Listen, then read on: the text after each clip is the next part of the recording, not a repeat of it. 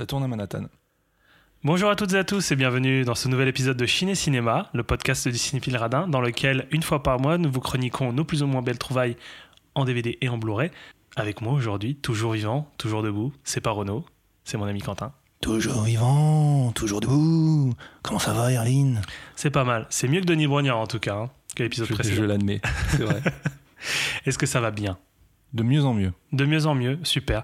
Je suis vraiment d'attaque pour cet épisode parce qu'on a vraiment beaucoup de choses à dire sur, euh, sur nos deux films respectifs. Je crois que tu es remonté. Ah oui, non mais là je suis à, je suis à- je suis à bloc là. Mais je vais, pas, je vais me taire pour l'instant. Parce que c'est moi qui commence. C'est toi qui commence, donc tu vas nous présenter le film que tu vas chroniquer aujourd'hui. Qu'est-ce que c'est? Un frisson dans la nuit, autrement dit Play Misty for Me de Clint Eastwood, sorti en 71.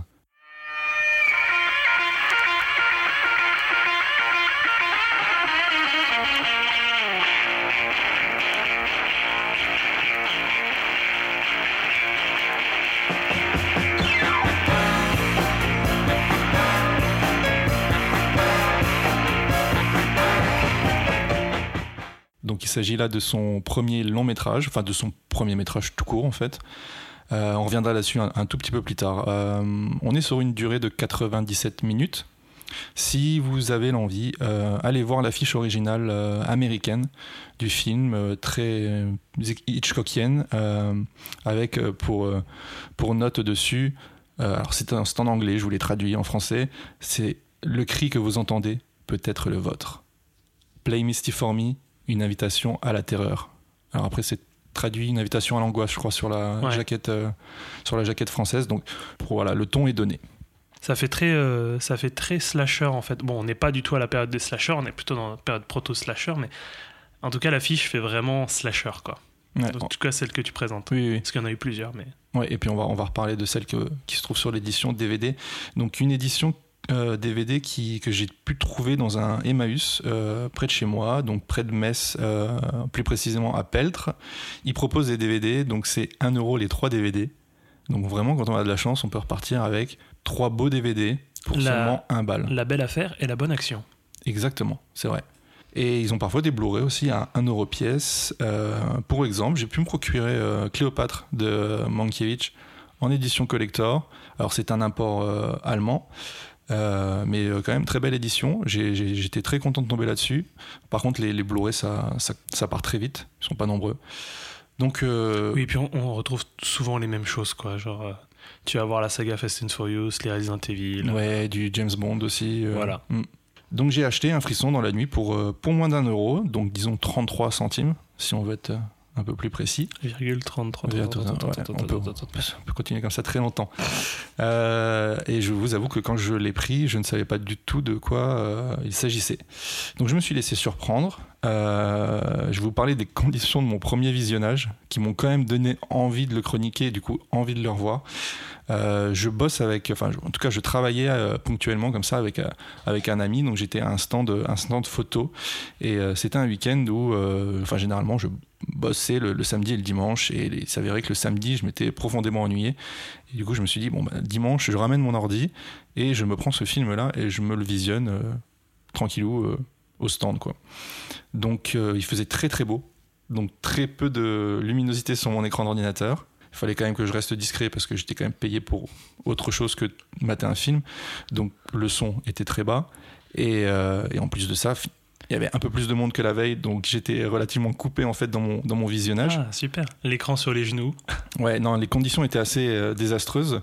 Et néanmoins, ça m'a pas du tout empêché d'apprécier le, le, le- le film à sa, à sa juste valeur. Donc euh, après, bon, je vous- enfin, le, le second visionnage que j'ai re- pu refaire pour, euh, pour, pour chroniquer ce, ce film-là dans cette, dans cette émission, bon, était beaucoup plus appréciable que, que le premier. Donc voilà, ça restera quand même dans mes annales de, des visionnages les plus particuliers.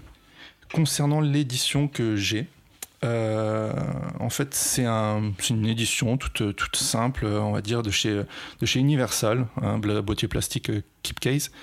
Euh, ici, on reprend pas l'affiche originale dont je vous ai parlé, que vous aurez peut-être allé voir entre temps.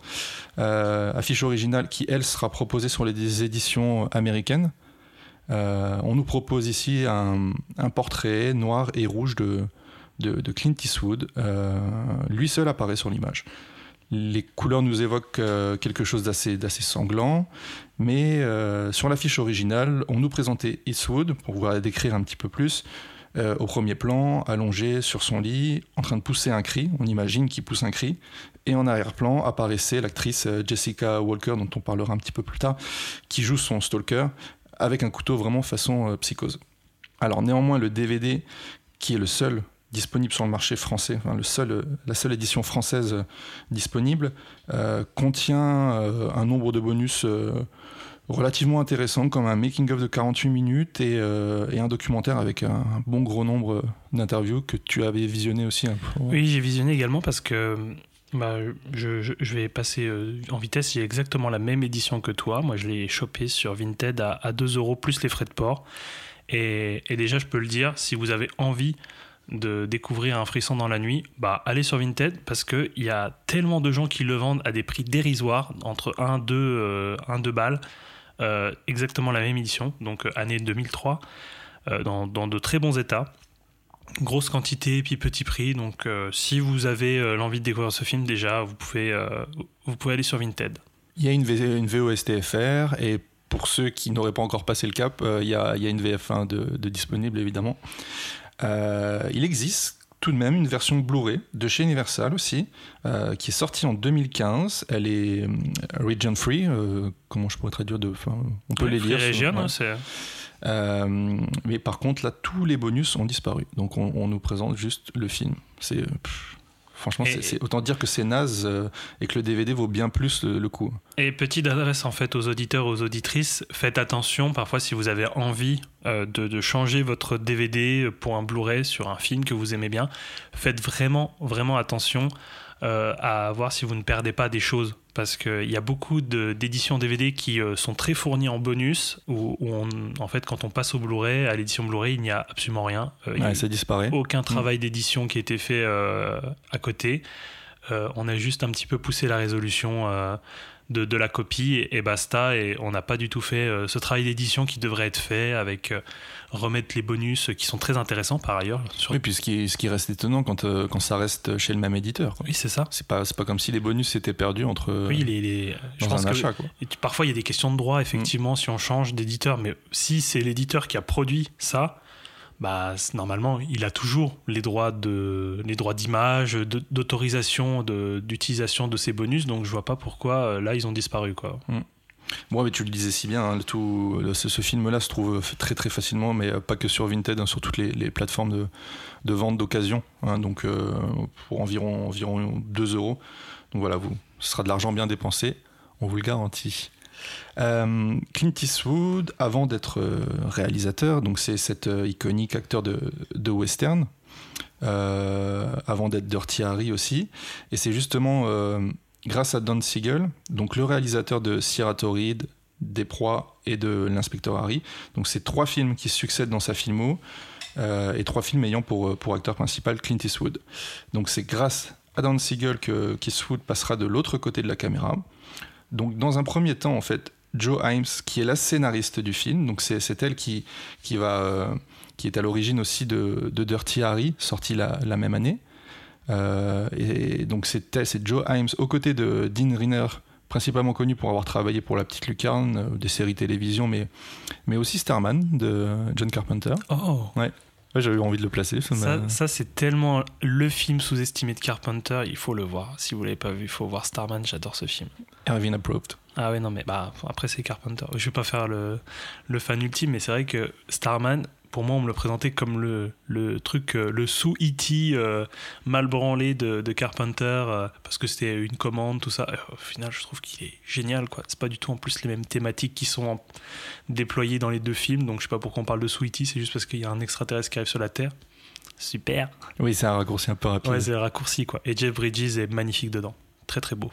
Il est beau. J'adore Jeff Bridges. Alors la scénariste propose directement le, le film à Eastwood, mais euh, celui-ci est engagé sur d'autres projets à ce moment-là, donc c'est fin années, années 60 que, ça, se- se passe, et, euh, et du coup Joe Himes cède directement les droits à, Universal, elle voulait soit le proposer à, à Eastwood, soit le propose à Universal. Du coup, quelques temps plus tard, Clint Eastwood vient voir un des boss du studio, lui dit qu'il veut réaliser ce, ce projet, tout en incarnant l'acteur principal du film. Donc, un Eastwood à l'écran, c'est bankable, on le sait maintenant. Et par contre, un Eastwood derrière la caméra, on ne sait pas. Parce que comme je vous l'ai dit, c'est sa première réalisation. Donc le mec doit faire ses preuves. Et euh, c'est pourquoi, après négociation avec le studio, il ne sera pas rémunéré pour son travail de réalisateur et uniquement pour son travail d'acteur. Euh, il demandera tout de même, donc il a, il a eu le, le, nez creux, c'est qu'il va, il va demander un pourcentage sur les, sur les recettes qu'il obtiendra. Et du coup, ce qu'il faut savoir, c'est que le film n'aura coûté que 700 000 dollars et il en rapportera 5 millions 5. Apparemment, j'avais entendu qu'il y, avait un budget environ de un peu moins d'un million. Il n'a pas tout utilisé et il a terminé le tournage quelques jours avant. la, fin. effectivement, le budget était plus large à la base et, euh, il termine le tournage, euh, pour être précis, deux jours plus tôt que prévu. Ah, le gars, il s'est dit, faut vraiment que je fasse mes preuves. Je fais profil bas, je vais pas faire de dépassement de euh, budget. Après, ça s'explique, ça s'explique par autre chose aussi, c'est que bah, je, j'en, reparlerai un tout petit peu après, mais c'est juste qu'il a été très observateur. Il a tourné avec énormément de réalisateurs et en gros, lui, il savait comment. Enfin, il a appris comme ça, en hmm. fait, le métier de, réalisateur en observant d'autres réalisateurs. Il, confie dans les bonus d'ailleurs que ça le démangeait depuis mais plus de 10 ans de passer derrière la caméra et qu'il savait pas s'il voulait vraiment franchir le pas, quand est-ce qu'il allait franchir le pas il a, il a franchi le pas à ce moment donné, mais c'est bien de préciser que oui, il était effectivement observateur parce qu'il il avait vraiment envie de passer derrière la caméra. quoi. C'est pas genre juste un coup du hasard et dit Ah, tiens, tiens c'est pas mal ça, c'est pas mal. C'était vraiment une envie de long ouais. Non, mais c'est vrai qu'il y pensait depuis super longtemps. Et, euh, en fait, alors je crois que c'est dans, le, dans, dans, les entretiens aussi euh, qui dit qu'il il a, il a tellement observé qu'il savait exactement ce qu'il fallait faire et ce qu'il fallait surtout ne pas faire en fait. Quand il voyait des, acteurs désespérés sur le tournage, il se disait mais mon dieu en fait ça devrait pas ça devrait pas se passer comme ça.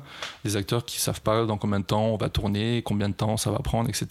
Donc lui est très calculateur et donc il est, calculateur en temps et il est calculateur aussi en, économie. Il sait il sait combien ça doit cette scène-là devrait coûter, etc. Enfin, il y a presque un travail de producteur en fait dans son travail de, réalisateur. Donc ça reste une très belle affaire pour, euh, pour Universal et pour Eastwood, qui euh, réhabilitera euh, son image après l'échec critique et commercial des proies de, de Seagull sortis quelques mois plus tôt. Donc voilà, on a quand même regardé avant parce qu'on n'était on, plus tout à fait sûr, mais en fait, il y a Les Proies qui sort en début d'année 71, milieu d'année, il va y avoir Un frisson dans la nuit, et fin d'année, Dirty Harry. Donc voilà, trois films avec Eastwood. Pas de temps mort, quoi. Pas de temps mort, on enchaîne. Non, non. Donc, euh, de quoi ça parle? Alors, c'est Dave Garver, qui est disque jockey dans une station de, radio KAMR, By the Sea. Donc, véritable station de radio, il faut le savoir, euh, dans la véritable bourgade de Carmel by the Sea, qui se situe en Californie. Donc l'action se passe là car c'est le lieu de résidence d'Eastwood à ce moment-là. Il a ses repères, ça fait plusieurs, un bon bout de temps qu'il est installé et a donc préféré cet endroit à Los Angeles qui était initialement la ville mentionnée dans le, dans le script. Donc ça lui permettra tourner euh, l'ensemble du film en décor réel et non en studio, comme, euh, comme ils avaient l'habitude de faire. Pas de souci, monsieur Eastwood, vous pouvez utiliser absolument toute la ville. Tu voulais faire une précision si tu, tu me disais par rapport à la jaquette et euh, du fait que. Euh, oui. The Sea, que c'était, il le présentait comme sa ville natale, mais en fait. Oui, oui, oui. En fait, oui, c'est vrai que j'ai regardé un petit peu le, la, la, jaquette et au verso, il y a le, le résumé de, le résumé du, du, film. Et effectivement, sur la jaquette, il précise que c'est la ville natale de Clint Eastwood, ce qui n'est pas vrai, car Clint Eastwood apparemment est né à San Francisco. Ça a plus de deux heures et demie de bagnole quand même donc c'est pas tout proche. Regardez Google Maps. voilà, j'ai Google Mapsé. Euh, donc effectivement, oui, euh, faut, faut, pas absolument aussi prendre pour argent comptant tout ce qu'il y a sur le verso de la jaquette. Hein. On en a parlé déjà dans le dernier épisode avec les, le, paragraphe promotionnel sur euh, l'édition de Green Room. Donc, pour pas prendre argent comptant, apparemment, ce, n'est pas sa ville natale, c'était sa ville de résidence à l'époque. Donc, le fait de, voilà, de, tourner en décor réel, ça apporte quand même beaucoup de, de réalisme qui euh, crédibilise euh, encore plus euh, l'histoire à mon sens. Donc ce, pour revenir à ce Dave Garver, ce disque jockey, il reçoit en fait fréquemment un coup de fil à l'antenne d'une auditrice lui demandant de jouer Misty, donc un morceau d'Errol Garner. On parle beaucoup de jazz dans cette émission. et on le mentionnera toujours. On n'est vraiment pas passionné de jazz. On n'est pas jazzophile. Et je sais pas pourquoi. Il y a des petits chemins comme ça qu'on emprunte et. euh, Jazz. Merci.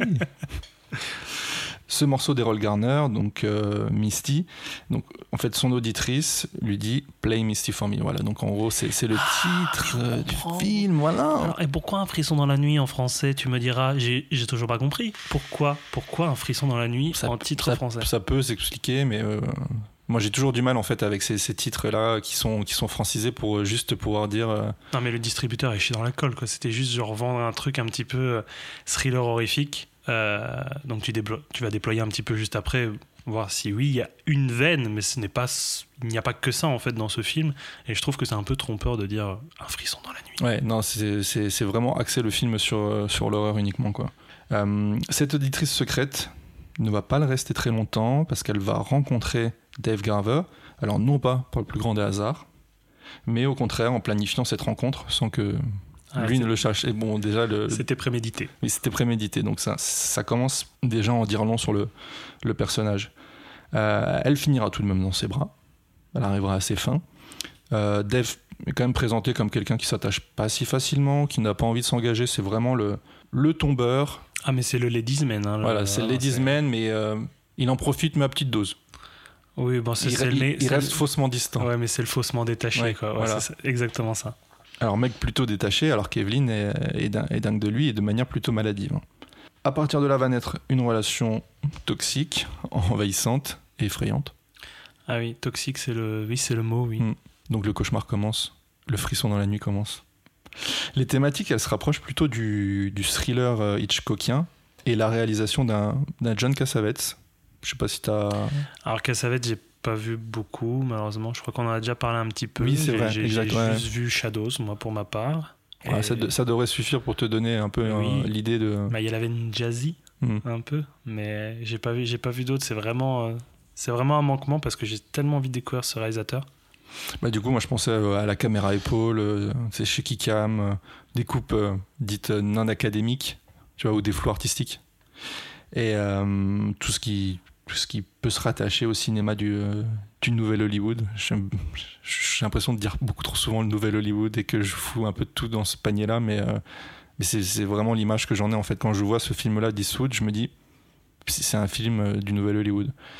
On y trouve aussi un héritage du, du giallo. J'ai eu ce sentiment-là en regardant ce film-là.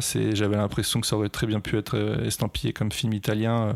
Oui, c'est ça. Bah, en, tout, cas, oui, il y a le, le giallo, en tout cas à l'époque, est déjà euh, en marche en Italie.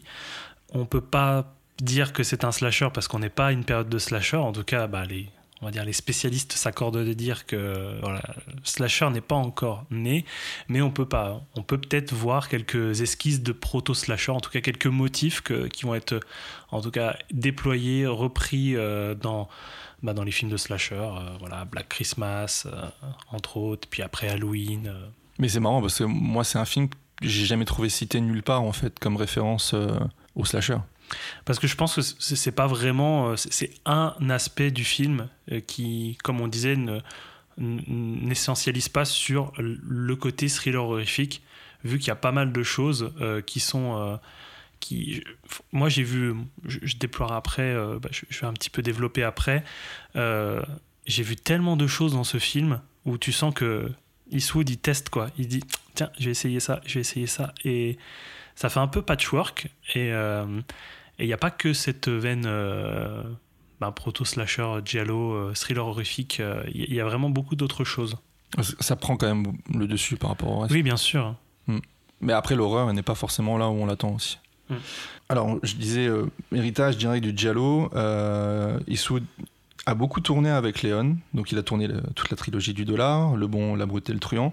Donc, il, il est familier de ce cinéma italien. Donc, alors, après, on est, avec Léon, on n'est pas du tout dans le Giallo, mais ce que je veux dire, c'est que, ayant tourné pour lui, ayant ces, ces références-là, et ayant bah, résidé en Italie, ça reste un cinéphile. Le mec a forcément, euh, à un moment donné, vu du Giallo, bouffé du Giallo, et, voulu, euh, peut-être de manière inconsciente, mais l'intégrer à son, cinéma.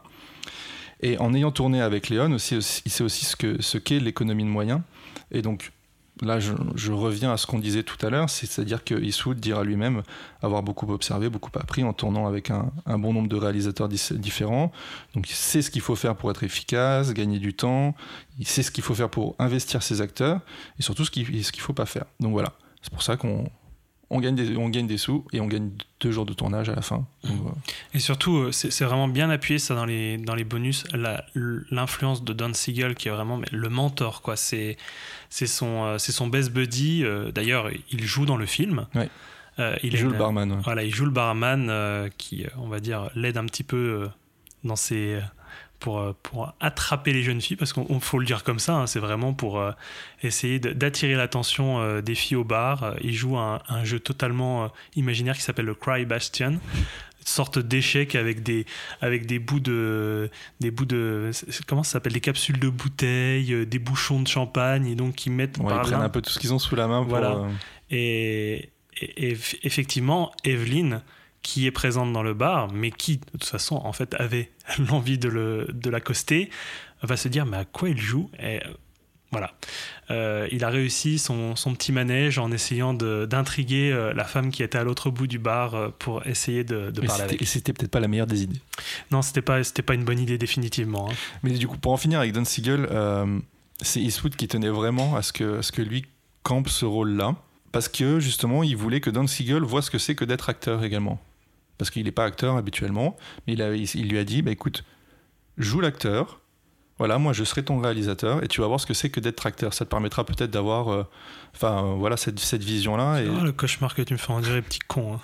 je, pense, je pense pas que c'était présenté de manière péjorative, mais c'était pour apporter une expérience supplémentaire et peut-être euh, peut-être pouvoir faire, je sais pas, différemment en fonction de, ce qu'il aura ressenti lui dans, dans, dans son jeu d'acteur, quoi. Euh, donc tu reparlais, tu reparlé de d'Evelyn, donc c'est Jessica Walter qui, qui, qui joue ce rôle-là et euh, moi je la trouve d'entrée de jeu, hein, je la trouve terrifiante. Oui, elle crève l'écran. Dès, les premières minutes, en fait, elle est, elle est présentée comme quelqu'un de relativement instable. Euh, et moi, son côté schizophrénique, je l'ai trouvé parfaitement dosé. et elle a quand même été nommée au Golden Globe de la meilleure actrice dans un film dramatique.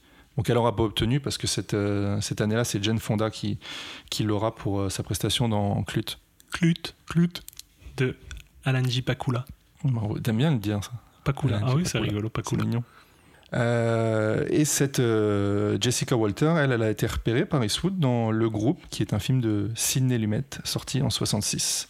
Bon, elle va clairement pas percée dans le cinéma, mais elle fera une assez grande carrière à la télévision. Oui, c'est une actrice, euh, c'est une actrice de télé euh, majoritairement. Moi, mm. je, sais que moi je l'ai vue dans dans The Big Bang Theory. Oui. elle joue un petit rôle. Elle joue un petit rôle d'une d'une femme extrêmement riche euh, qui qui donne des sous des sous aux personnages principaux. je sais pas une donation pour pour l'université. Donc ouais, en fait, on la voit dans plein de petits rôles dans des séries généralement en guest ou quelque chose comme ça. Mais effectivement plus une plus une actrice de télévision. Surprise. Don't you like them? Yeah, they're great, but oh, they... Oh, don't spoil my fun, darling. I love to give you things. It's Madame Butterfly time. First, friendly neighborhood geisha. Remove honorable... Oh, stop it. Now, we've got to talk. Have I done something wrong? I'm just trying to be straight with you, that's all. Oh, be nice to me instead. Jesus Christ. I don't understand. Are you trying to say you don't love me anymore? Je vous ai cité Errol Garner, donc euh, bande son très jazzy, et vous le savez peut-être, il ne s'en cache pas, Eastwood est un jazzophile, et il y aura toute une séquence qui sera tournée au Festival de Jazz de Monterrey, et euh, séquence qui n'est pas réellement organisée en fait. C'est-à-dire le festival se passe, les concerts se passent, eux ils se sont pointés avec quelques acteurs et euh, quelques, quelques moyens techniques pour, euh, pour capter des, des moments. Mais c'est tout. Sinon, on n'est pas sur de la figuration, on est sur un vrai public qui vient voir un vrai, un vrai euh, concert de jazz, enfin un vrai festival de jazz. Et voilà, toujours pour la question de l'authenticité, moi je trouve que c'est Je trouve que c'est vachement bien en fait de fonctionner comme ça. Et ça me fait penser à un des derniers films, euh, au dernier film de Tom McCarthy, donc Stillwater, dans lequel jouent euh, Matt Damon et, Camille Cotin. Donc le, euh, Tom McCarthy, c'est le réalisateur de, Spotlight. Il y a toute une scène qui se passe à l'Orange Vélodrome. Ah, ouais, non, c'est vrai. Et, pareil, un peu bon, dans la même veine que, que cette scène-là au, festival de jazz. Euh, ils ont tourné lors d'un vrai match en fait. Ah mais oui, j'ai vu ces images. J'ai vu ces images au bah, lors de la présentation au festival de Cannes, c'était ça? Oui, tu vois Matt Damon avec une, une casquette, une et, casquette et vraiment l'américain moyen, avec une, une écharpe à euh, Marseille. Donc voilà, en gros ils ont tourné, ils ont tourné cette scène là et bah, le public qui est là, c'est un public qui vient voir un match. Et, bon après c'est c'est Marseille bébé. Marseille, c'est l'OM bébé. Donc euh, donc voilà, j'adore toujours ce ce, genre, ce genre d'action. Je trouve que ça, ça, apporte beaucoup de réalisme aux, choses. Euh, et je voulais terminer juste en, en, vous disant que moi, je suis clairement pas un grand fan de, Clint Eastwood. Je suis d'ailleurs bien en dessous de ça.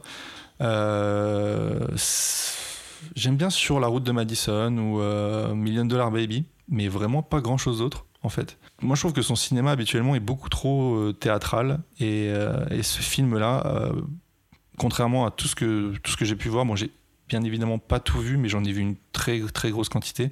Ce film-là m'a scotché. Je m'attendais à tout sauf à ça. Et euh, ça reste son premier et pour moi le, meilleur en fait de ce que j'ai pu voir chez Eastwood. D'accord, c'est très bien comme, euh, comme vision que tu, tu donnes euh, de ce film, qui, qui, qui, est pas forcément très connu en fait du grand public. Et c'est peut-être parce que c'était son premier film et qu'il a, on va dire, pas un esprit formaté à l'époque, même s'il a beaucoup de références, qui se dit bah, je vais tester pas mal de choses. Et c'est peut-être pour ça que c'est pas un cinéma qui est engoncé euh, dans un dans un académisme très fort, euh, surtout qu'après que bah, on connaît Clint Eastwood, euh, le Clint Eastwood, on va dire que c'est vraiment en plus il met en avant ses idéologies, il choisit ses, il choisit ses comment dire ses, sujets, mais vraiment avec attention, tu, tu sens vers où il va quoi il veut t'emmener vers euh, un côté. Euh, c'est vraiment un cinéma de républicain, mais pur et dur, quoi. Euh, après, il a toujours ce côté un, petit peu paradoxal. Mais pour, ma part, en fait, bah, je te remercie de, m'avoir proposé de, chroniquer ce, ce, film. c'est la première fois que je le voyais. J'étais intrigué en fait de voir cette première réalisation. C'est toujours intéressant. Mais en fait, c'est une de mes petites passions de toujours regarder les courts métrages des réalisateurs. Euh, bon, là, il n'y en a pas. Euh, j'aime bien voir les, motifs ou les choses, les thématiques qui vont très certainement ressortir dans le cinéma euh, du réalisateur ou de la réalisatrice. Et c'est toujours assez rafraîchissant de voir ces, courts-métrages. Bon, là, c'est un long métrage. Et c'est bizarre, mais c'est pas un film qui semble connecté avec le reste de sa filmo. Je sais pas s'il n'y a, pas grand chose que l'on peut. Ben, non, mais c'est vrai que moi, je, je, je l'arrange pas, je le range pas ce film-là avec, euh, avec le reste de sa filmo. Mais et ce qui est étonnant, c'est que c'est un film dont il parle volontiers, qui renie pas du tout, en fait. Bah non, je pense, je pense que c'est, je pense qu'il il, il, rechigne pas d'en parler parce qu'il sait que c'était le moment de sa vie où genre c'était un tournant et il s'est dit soit ça passe, soit ça casse, soit je reste un acteur toute ma vie soit je réussis, euh, je réussis mon galop d'essai et, bon bah je peux mettre la casquette de réalisateur euh, pour la suite de ma carrière. J'ai beaucoup de choses à dire, j'ai beaucoup de choses à filmer et euh, je pense que c'est ouais c'est ce galop d'essai là dont il est assez content d'en parler, assez content de le présenter parce que certes c'est pas parfait. Moi je, vais avoir un. C'est pas parfait mais c'est réussi. Ouais oui. Je vais avoir un, discours un petit peu plus même si un peu plus modéré. Un peu plus modéré même si j'ai bien aimé. Franchement j'ai bien aimé ce film. Mais moi, pareil, en fait, c'était une occasion de me rabibocher avec Eastwood. Parce que moi, j'ai, enfin, moi, j'ai vraiment une grosse crainte. Hein. Quand je l'ai revu la deuxième fois, je me suis dit, attends, j'ai choisi ça, je vais, je vais le chroniquer, ça va être compliqué de changer un peu à la dernière minute. Est-ce que ça va me plaire, en fait? Est-ce que, euh, est-ce que deux, trois ans après, ça va, ça va vraiment me plaire? J'avais vraiment cette crainte-là. Donc voilà, c'était pour moi, pour moi, c'était l'occasion de me rabibocher vraiment avec Eastwood parce que euh, on va dire en parallèle de la préparation de l'émission et euh, on va dire sur mes derniers visionnages de films de, Clint Eastwood, bah il n'y a pas grand chose que j'ai aimé. Euh, bah, déjà le personnage maintenant tel qu'il est devenu maintenant, genre avec ses positions assez trumpistes. Puis sa recherche vaine ces dernières années du mythe du vrai héros américain ordinaire, euh, qui est super relou, quoi, et avec American Sniper, que je n'ai pas vu, mais en fait, je crois que c'est un film que je me refuse de voir parce que je sais que je sais que je vais péter un cap devant. Quoi. Ouais, te connaissant, je pense que ça te plairait pas. Ah putain, franchement, je pense vraiment que je me dis, mais waouh, mais je pense que ça va pousser les limites de, quelque chose et je vais, ça va vraiment m'énerver très très fort. quoi. Euh, sinon, entre-temps, j'ai vu euh, Sully. Euh, et on va dire que là, bon, il prend pas trop de risques parce que c'est mettre en scène ben, l'amérissage d'un avion sur l'Hudson, une, une, histoire vraie qui s'est passée dans les années 2009, je crois, 2008 ou 2009. Les dates, je, je sais pas. où il y a Tom Hanks qui, qui prend le, le qui, qui, qui, interprète le, le personnage du, du, du pilote d'avion qui a fait l'amérissage sur l'Hudson après un, défaut technique sur l'appareil. Euh, donc là aussi, il y a une recherche du héros euh, américain pur, euh, surtout que c'est Tom Hanks. Quoi. Tom Hanks, tu peux pas le faire jouer un méchant. D'ailleurs, Tom Hanks ne veut pas jouer de méchant. Il l'a déjà clairement dit qu'il choisissait que des rôles de gentil, parce que ben, c'est soigner son image, sa persona, ça lui conviendrait pas. Euh, il y a aussi 15h17 pour Paris, que pareil, je me refuse de le regarder parce que je sens que je vais péter une durite. Quoi. Surtout que là, il mélange, il mélange deux choses. Quoi. Il mélange vraiment les aspects fictionnels. Et c'est ça qui, qui m'énerve beaucoup chez Clint Eastwood, c'est que il veut faire un cinéma quasi documentaire, mais à chaque fois, il peut pas s'empêcher de détourner le fictionnel pour essayer de de, de, de, mettre un petit peu de piment. Je reprends sur ce lit, parce que je n'ai pas vu 15h, 15h17 pour Paris. Il met en.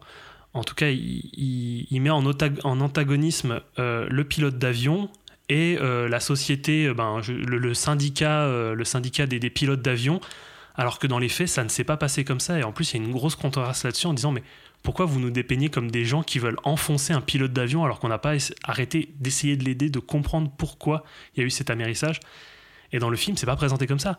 C'est les méchants qui veulent enfoncer Tom Hanks, euh, le, le, capitaine oui, Il y a un procès qui est fait dans le film, c'est mais pourquoi avez-vous pris cette décision-là Pourquoi vous, vous n'en avez pas parlé, etc. Enfin, il est vraiment jugé sur un banc, en fait, euh, comme étant... Euh, un Donc il y, a tout le temps une, il y a tout le temps une recherche documentaire dans son cinéma et ce qui est énervant c'est qu'il en dérive à un moment donné pour rentrer dans du fictionnel en plus dans des trucs vraiment faux qui peuvent travestir les faits quoi.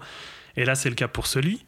Et euh, pareil pour euh, d'autres films que j'ai vus un peu, pas dernièrement, mais il y a quelques années, comme euh, ben, J. Edgar. J'ai j'ai été passionné en fait par ces, ces, histoires sur, le, sur le FBI, sur la construction du FBI il y a quelques années. J'ai voulu regarder J. Edgar. Je me dit, mais est-ce qu'il a lu au moins un bouquin sur le FBI et sur J. Edgar? Parce que en vrai, tout ce que je vois, c'est nimp c'est vraiment n'importe quoi. Et bon, euh, le film est merdique. Je suis désolé, il n'y a, pas d'autre mot, c'est merdique. Et un autre film que j'ai vraiment, je sais qu'il est apprécié par beaucoup, mais Mystic River, que moi j'ai trouvé d'une platitude extrême. Et c'est là que je te rejoins, je me suis rendu compte que pour l'instant, bah, il y a très peu de films de Clint Eastwood que je mets sur le haut du panier. quoi. Que tu mets dans le panier tout court euh, Je mets dans le panier tout court et le haut du panier, euh, très très peu. mais on va revenir à Un frisson dans la nuit. J'ai beaucoup apprécié, même si c'est un film qui est imparfait. Il y a quand même quelque chose de, de foisonnant qui est, assez, euh, qui est assez, euh, assez chouette. Mais je suis parti en fait avec ses préjugés de départ. Donc je veux dire que j'ai vu ce film avec, et je m'en excuse, avec un peu de mauvaise foi. Faut pas se le cacher, parce que j'étais un peu en run contre le, le Clint Eastwood. Et j'avais, ouais, je sais pas, déjà quand j'ai vu la jaquette, le visuel du, du, DVD, que je vois Clint Eastwood, sachant que l'affiche n'était pas du tout comme ça à la base, je me dis, mais vraiment, c'est vraiment du Clint Eastwood, mais partout, quoi. Euh, il est devant, derrière la caméra. D'ailleurs, dans la scène d'introduction, on voit un portrait de peinture où c'est lui. tu te dis, mais waouh, c'est le culte de la personnalité ici, quoi. Euh, donc on saura après qui a fait ce portrait, mais c'est une intrigue totalement mineure, hein, mais. Euh, Ouais, je sais pas. Ce, puis, je sais pas, ce côté de mise en avant du, personnage californien ténébreux, célébrité locale. Tu sais, il joue un peu sur les deux tableaux entre sa persona de Clint Eastwood, qui est un sex symbole à l'époque, célébrité locale là où il habite, et euh, cet animateur radio qui est beau gosse et euh, qui aussi est une célébrité locale, puisqu'en plus c'est l'animateur de la, de la radio locale. Quoi. Euh, c'est, il est montré qu'un un objet du désir féminin, c'est, on n'est même plus dans le male gay, c'est du Eastwood gaze, mais juste point barre, quoi. Il y a juste lui. il y a juste Eastwood le mal alpha mais trop beau. euh, Et beaucoup de miroirs. et beaucoup de miroirs et, et beaucoup de, de- de yeux plissés pour montrer qu'il est, qu'il est, qu'il est deep. Même si, si je veux être, euh, on va dire, un petit peu plus objectif, c'est intéressant dans ce film de le voir fragilisé, parce que c'est très rare dans sa filmo de le voir euh, fragilisé à ce point, et, euh, et tu sens qu'il y a quelque chose qui- qu'il ne peut pas régler. Ouais, c'est un- film dans lequel il perd complètement le contrôle en fait. Et euh, c'est l'autre protagoniste du coup féminine qui, qui prend l'ascendant sur lui. N'empêche que c'est un sacré chineur, et c'est pas un chineur de Chine et cinéma, quoi. Eh bien, si, si. Oui, donc un peu agacé, j'étais un peu agacé par ce, flou volontaire qui est entretenu entre le personnage de Dave, euh, le, DJ, et sa persona publique, euh, avec son image vraiment de sex symbole qui serait victime de son succès euh, par les femmes, parce que genre les femmes, elles sont un petit peu trop euh, accrochées à lui. euh. Bref, ça m'a un petit peu saoulé, surtout que tu as parlé des proies. Euh, si vous ne connaissez pas les proies, c'est un un, mili- bah, c'est un militaire, un soldat de la guerre de sécession, pendant la guerre de sécession, qui est recueilli. Donc lui, c'est un sudiste, non, c'est un nordiste, qui est accueilli par une, euh, une famille où il n'y a exclusivement que des femmes c'était intéressant. sudistes. Et là, t'es vraiment genre, mais. Et là, effectivement, euh, encore une fois, Eastwood est un objet du désir féminin où toutes les femmes de tout âge, en plus, c'est ça qui est un peu déstabilisant, toutes les femmes de tout âge le regardent, mais bah, de cette façon, Les yeux du désir. avec les yeux du désir, et c'est un peu genre, oui, non, maman, ça va, Eastwood, bon, hein, t'es beau gosse, mais on va se calmer un petit peu là, l'ego, là, on va le redescendre un petit peu. Euh, donc, ça, c'était pour le préjugé un petit peu, ça s'est arrangé par la suite du visionnage parce qu'il n'y a pas que ça. On va par... je, bah, je vais parler un petit peu bah, de, de- de la réalisation, comment j'ai ressenti. Tu sens vrai, comme je disais, tu sens vraiment que c'est un premier film, ça pioche dans pas mal de références, euh, sans qu'on puisse retrouver une homogénéité dans le style. Euh, tu, tu sens qu'en fait, parfois, à un moment donné, il aligne les esthétiques, il les, il les superpose euh, avec parfois plus ou moins de, de- réussite.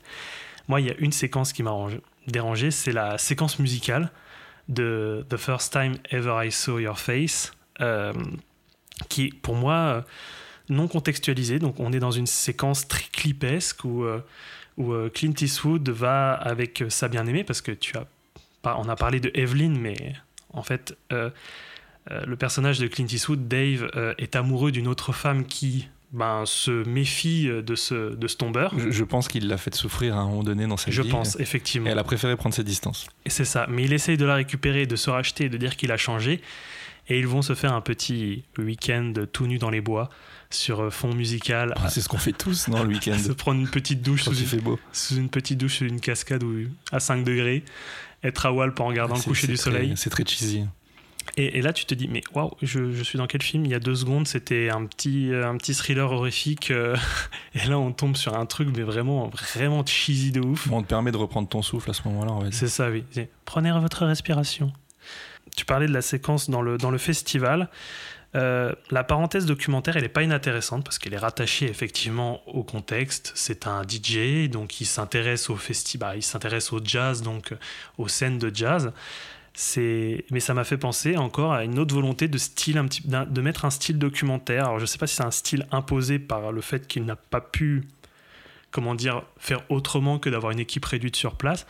Mais c'est vrai que ça m'a fait penser vachement bah, aux images de Woodstock, des images euh, documentaires un petit peu prises à l'arraché, à l'épaule, euh, avec, euh, avec beaucoup de cuts, des, des petites séquences comme ça qui ne sont pas non plus contextualisées. Tu vois juste Clint Eastwood dans une foule.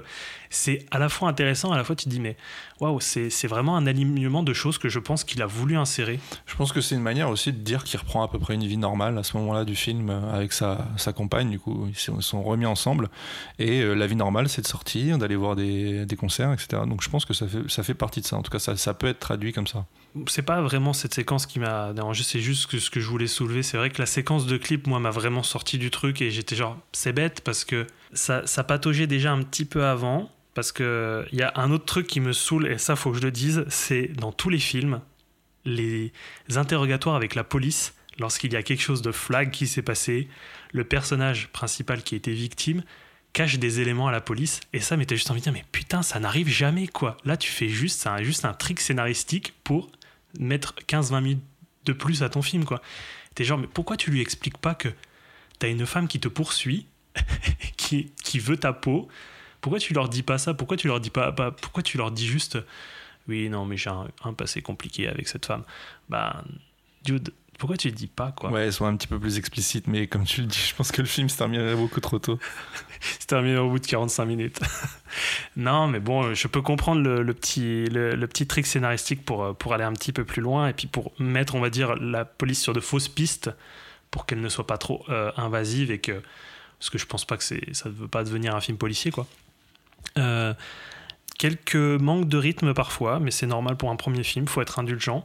Euh, je peux paraître peut-être un petit peu, euh, comment dire, euh, un petit peu sur les dents sur ce film, mais moi je, je- Pas du tout, non, Non, mais je trouve- que je fais dire ça non, mais je l'ai vraiment apprécié parce qu'il y a vraiment beaucoup de choses, beaucoup de choses intéressantes. Euh, bah, déjà, c'est un film à découvrir pour mieux connaître le cinéma de Eastwood, parce que bon, on aime ou on n'aime pas, mais Ouais, je suis, je suis pas tout à fait d'accord, mais parce que j'ai par exemple récemment vu euh, le, premier film des. Bah alors c'était à l'époque les, les frères Wachowski, donc maintenant les sœurs Wachowski, euh, qui s'appelle Bound. Et, euh, et en regardant ce film-là, qui clairement n'est pas parfait, j'ai quand même vu tout leur cinéma. Comme quand j'ai découvert les premiers films des frères Cohen, j'ai vu tout leur cinéma dans Je- ces premiers je films. parlais, je parlais plus dans une, mani- dans une démarche complétiste. Complétiste, ouais, ouais. ouais. C'était pas juste pour dire, bah, voyez ce film et vous verrez, parce que c'est ce que j'ai dit tout à l'heure. J'ai dit, c'est pas un film qui est connecté à sa filmo. C'est vraiment juste dans une démarche complétiste où tu te dis, je regarde le premier film d'Eastwood.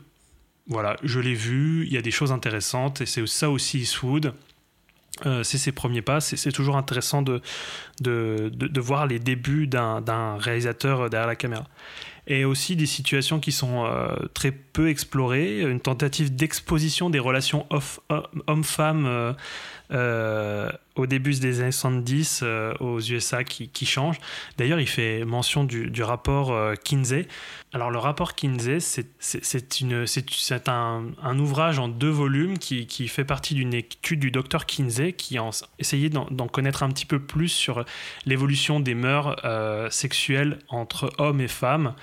Euh, aux États-Unis, qui a, vraiment marqué, euh, marqué euh, l'étude de la, de la sexologie aux États-Unis.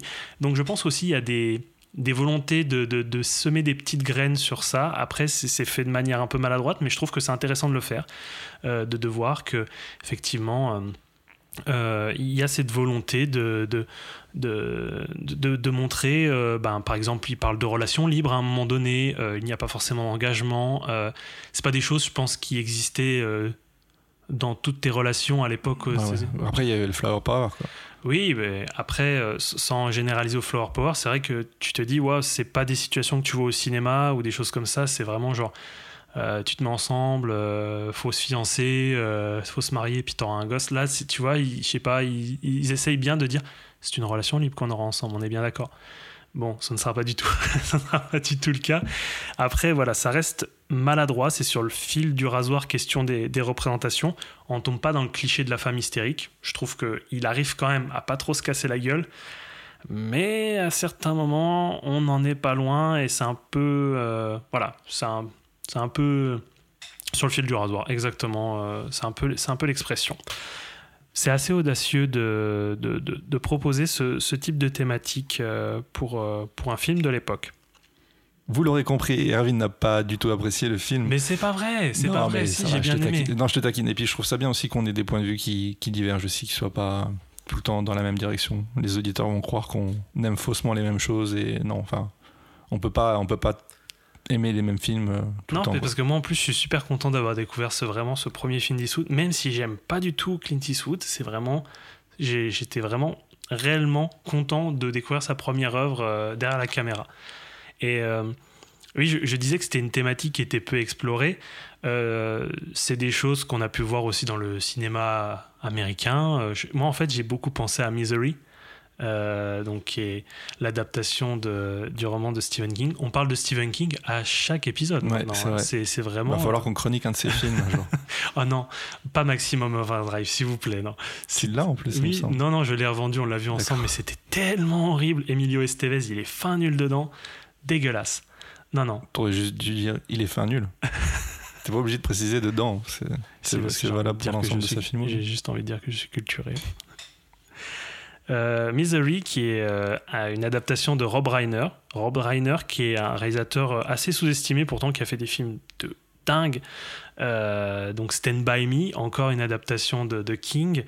et Misery avec, James Caan, donc James Caan, le parrain, et, la série Casino sur TF1. ça, c'est de la ref. Ça, c'est de la ref. Et Kathy Bates, qui fait froid dans le dos un peu comme euh, Evelyn Draper euh, dans Un frisson dans la nuit. Donc voilà tout ce que je pouvais dire sur ce film. Je te remercie beaucoup euh, de, l'avoir proposé, malgré nos, avis quelque peu divergents sur certains points. Mais je suis vraiment content de.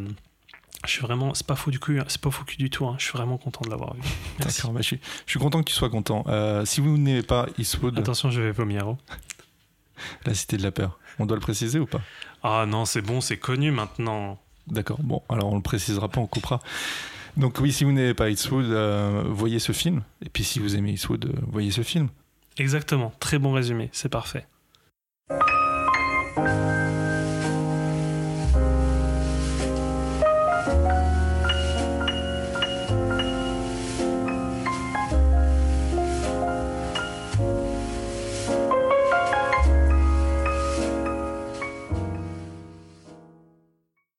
En a fini avec Un frisson dans la nuit et on va passer à ton film. Et j'ai cru comprendre avec Enquête sur un citoyen que tu aimais le fascisme et l'Italie. Ah bah merci, ça va, sympa. Le... Non, c'est vrai qu'en plus sur Green Room, bah, j'ai parlé du nazisme. J'ai des bonnes thématiques ces derniers épisodes. oui, bah, je reparle d'un film sur le fascisme, mais qui dénonce le fascisme encore une fois. Euh, je vais vous parler d'un film magnifique qui me tient vraiment beaucoup à cœur. Mais je vous préviens tout de suite, je vais vous parler aussi d'une édition méga pourrie. Euh, parce que dans le titre, euh, en tout cas dans la présentation de Ciné Cinéma, on vous dit qu'on vous chronique les plus ou moins belles trouvailles. Et ben là, on est dans le moins, mais encore moins, moins. encore plus dans le moins. Mm. Vraiment, on est dans le dans la purge.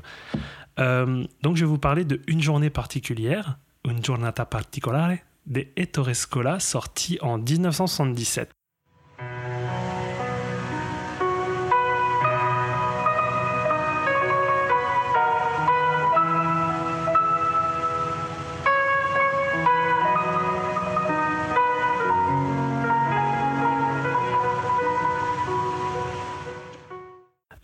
Impossible de me souvenir la première fois que je l'ai vu.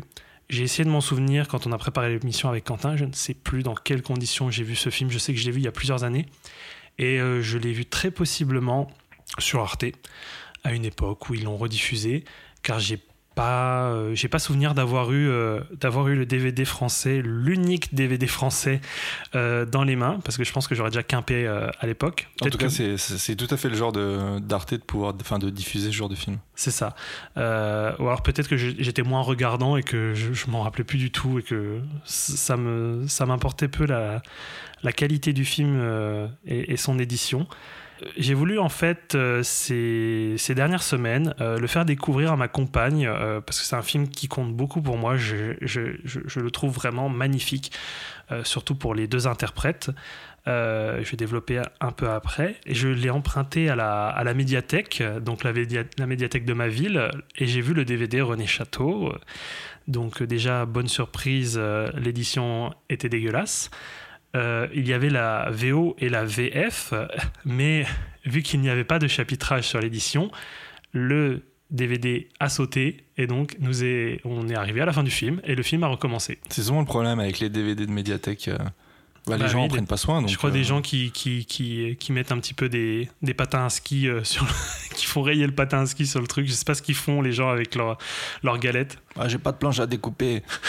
ah bah tiens, c'est parfait pour couper le sauce back. Donc, quelle n'était pas ma, mauvaise surprise en voyant l'édition pourrie avec le DVD rayé j'ai quand même réussi euh, à sauver euh, ma soirée avec ma compagne qui a beaucoup apprécié le film, donc euh, ça va, j'ai réussi à gérer. Et je me suis dit, mais ce film est magnifique, mais pourquoi je le, le chroniquerai pas pour Ciné Cinéma? Je me suis dit, mais attends, aussi je vais devoir parler d'une édition de merde. Et je me suis dit que c'était la bonne occasion de dire que il y a aussi, du, ça, fait partie, ça fait partie de l'exercice. Il y a des éditions toutes pourries qui existent sur le marché.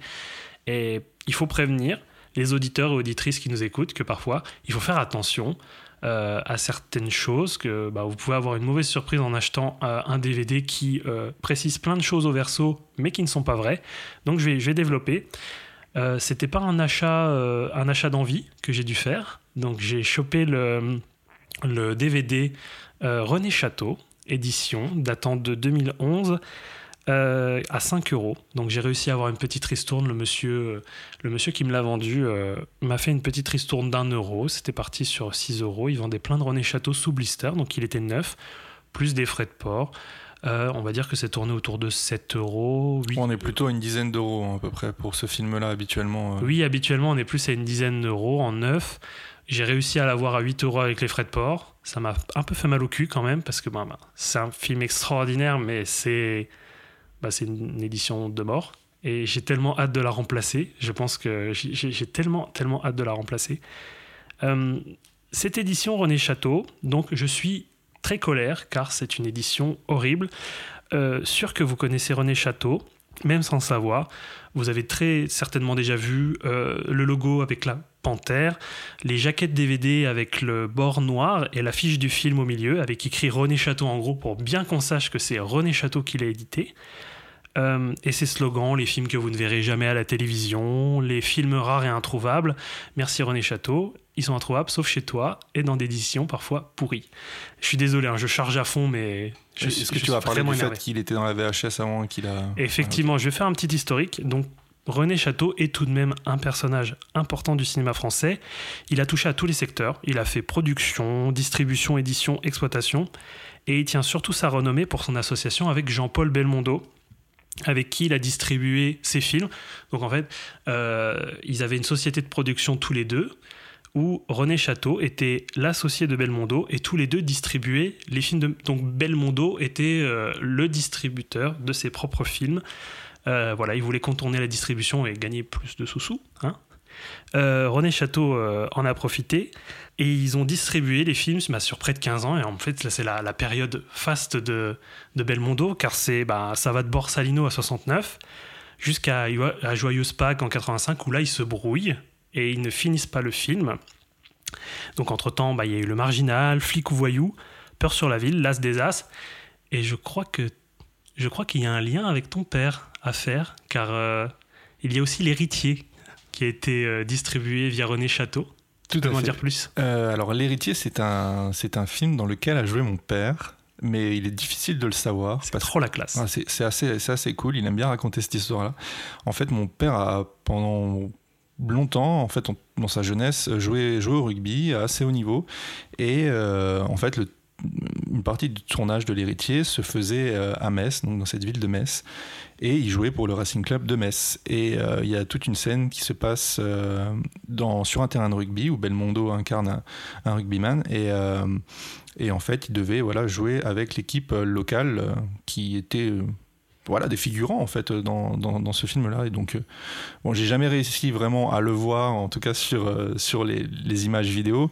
Par contre, il y a des photos de tournage que, que lui a gardées précieusement et qui qu'il n'hésite pas à ressortir quand il rencontre Ah, des super. gens. euh. Tu sais pour, que tu euh, as une personne de René Château quand même, Hmm. en lien, en liaison. Oui, c'est vrai. Voilà, donc on, on saura où le trouver pour, euh, pour lui mettre un taquet derrière la tête. Donc René Château va faire son beurre en distribuant aussi les films, en étant le promoteur de Bruce Lee en France. Donc il va montrer les films de Bruce Lee en France et il va éditer beaucoup de films d'horreur qui sont inédits à l'époque en France. Euh, donc Massacre à la tronçonneuse, euh, Zombie ou Maniac de Le Stig. Et il a même tenu une salle de cinéma qui était le Hollywood Bou- Boulevard. Donc pour les cinéphiles euh, parisiens, ils connaissent ce, qu'est le Hollywood Boulevard, qui était un très grand cinéma, une salle mythique qui passait tous les films de Bruce Lee, ou les films de Bruce Lee étaient en exclusivité sur Paris. Avec tout son empire, euh, René Château, il va se lancer dans le marché de l'édition VHS. euh, il va acquérir en fait un énorme catalogue, notamment avec euh, des programmes d'exhumation de grands classiques qu'il va appeler la mémoire du cinéma. René Château, il se présente un peu comme un sauveur de la mémoire du cinéma, surtout français, ce qui est en partie vrai parce qu'il se lance dans des projets qui sont à l'époque très difficiles. Le marché vidéo vient de naître à l'époque en France. Il troste le marché, c'est lui qui le lance, euh, c'est- l'un des principaux fers de lance du, marché vidéo. Mais on va dire que je crois qu'il est resté à cette époque, car quand on voit la tronche de certaines de ces éditions, euh, on se dit qu'il n'y a, pas, eu d'évolution euh, entre-temps. Alors, petite anecdote, il aurait soufflé l'idée à Serge Gainsbourg, car il était, avant d'être René Château, il était juste simplement René Château, mais pas avec, ses, pas avec tout son empire. Il, est, il travaillait chez Warner, et donc il s'occupait de la sortie de Bonnie and Clyde d'Arthur Penn. Et il aurait soufflé l'idée à Gainsbourg de faire une musique euh, avec Bardot, intitulée Bonnie and Clyde. Bonnie and Clyde. Voilà, donc un bon petit coup promotionnel pour le film, éventuellement, hein, au passage. Un bon tube aussi. Euh, ça, on est dans l'ordre de, de la légende, donc je ne sais pas si c'est vrai ou pas. C'est pour ça que je dis aurait. Hein. il est toujours de ce monde, monsieur Il est toujours vivant, René Château. Ouais. Bon on lui, on l'appellera hein, parce que je sais qu'il a une, il a une hotline. Il a une hotline. Non, il a, il a un magasin sur Paris où peut-être qu'on peut essayer de, de, choper son numéro.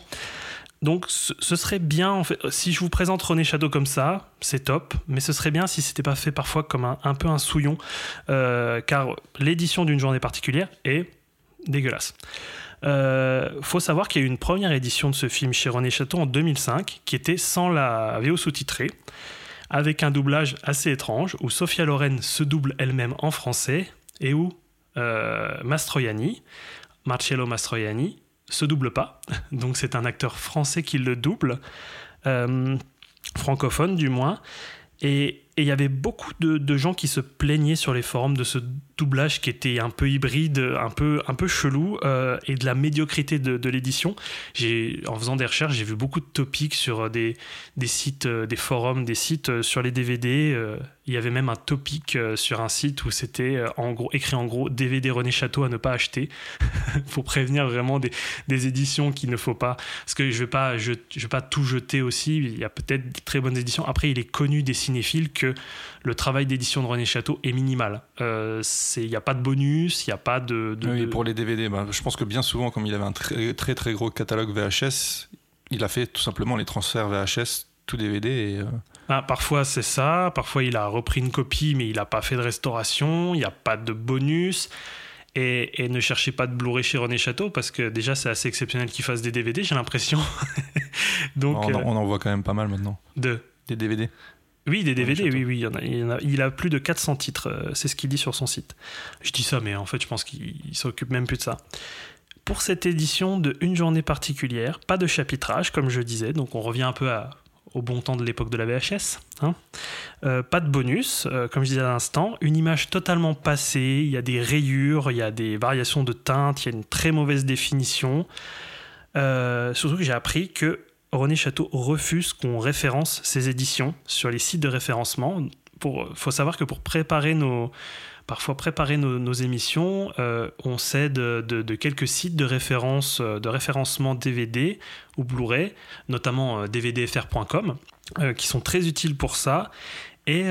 Il a fait apparemment la demande express que ces DVD René Château ne figurent pas euh, sur le site de référencement dvdfr.com. Est-ce que légalement il a le droit de... Je ne sais pas, mais quand j'ai cherché en, des, infos sur cette édition, avant de, de la recevoir chez moi, je ne vois aucun DVD René Château sur le site de dvdfr.com. Et je me dis, c'est bizarre, mais il existe cette édition, pourquoi il pas référencé En plus, on vous parle vraiment d'un site de référence où, même s'il n'y a pas tout, il, y a, pas tout, il y a 98% des, des, des, films qui sortent en France, quoi. Euh, que des DVD français, pas les imports. Et j'ai appris aussi que ce n'est pas le seul, hein, donc on va pas tout jeter sur René Château, c'est pas lui qui a, qui a tué le marché de la, du DVD et de, de la vidéo. Euh, mais on va dire que euh, parfois il édite des films dont il n'a plus ou pas les droits. Voilà, ça existe. Hein. Il y a certains, certains éditeurs, distributeurs qui le font. Euh, lui, ça a été relevé plusieurs fois. Et chose qui est marquée, et ça c'est vraiment, on est de l'ordre de la publicité mensongère, c'est que sur chaque, chaque jaquette, chaque édition de René Château, il y a écrit en gros images et son restaurés. Alors je me demande bien ce qu'il a restauré euh, dans, ce, dans, cette copie parce que je ne sais pas ce qui s'est passé. C'est totalement à charge. Hein. Il va falloir un droit de réponse euh, de René Château. Je pense qu'il va falloir l'inviter. On, l'invite au prochain épisode. On n'a que deux micros. On, lui on achètera un troisième spécialement pour lui. Euh, juste pour dire qu'un travail d'édition qui est ni fait ni à faire. Je milite vraiment pour une édition française à la hauteur du film, car c'est un, film qui le mérite amplement. Si vous voulez avoir d'autres éditions, car il en existe à l'étranger, il y a le numéro 778 de Criterion, Criterion qui fait un travail sérieux, très sérieux, par contre, c'est région A. Euh, il il n'est pas sur le catalogue région B de Criterion, qui est fait à partir d'une restauration du laboratoire de l'Imagine Ritrovata. Donc, c'est le laboratoire que j'avais cité pour enquête sur un citoyen.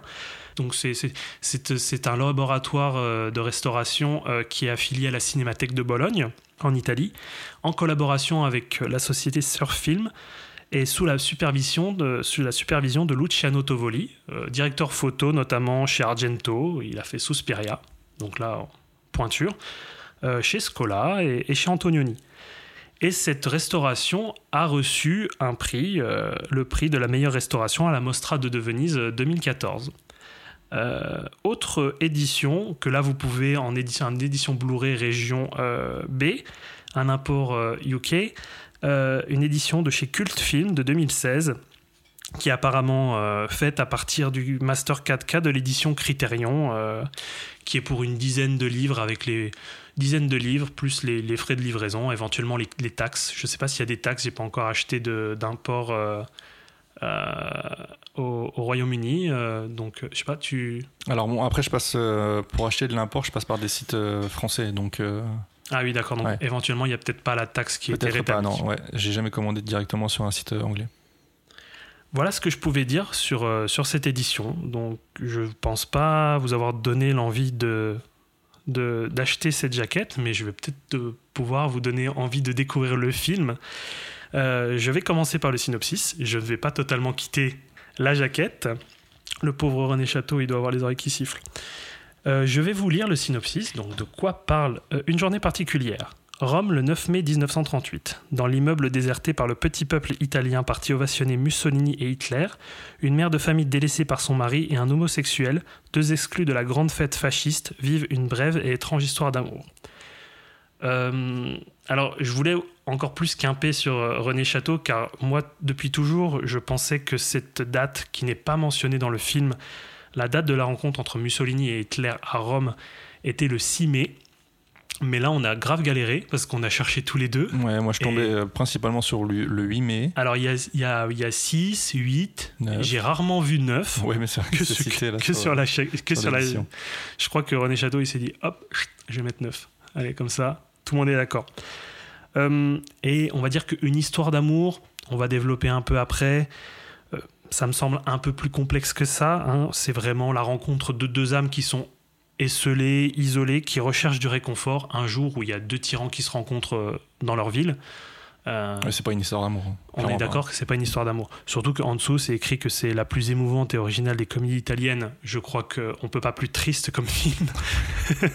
oui, je, je sais pas. Alors, pas une histoire d'amour et pas une comédie. C'est pas une histoire d'amour, ce n'est pas une comédie. Ne vous fiez pas à ce que vous venez d'entendre. Voilà, ne vous fiez pas à ce qui est écrit sur le verso de la jaquette de chez René Château. Pour l'équipe du film, j'ai peu présenté Ettore Scola jusqu'à présent, réalisateur, scénariste, qui a commencé sa carrière en, scénarisant les films de Dino Rizzi, donc Le Fanfaron et les Monstres. Euh, et pour les films euh, les plus connus, car il a fait plus d'une quarantaine de films, il a fait Affreux, Sale et Méchant, Les Nouveaux Monstres, donc la continuité des monstres, Nous nous sommes tant aimés, Le Bal, Splendor, etc.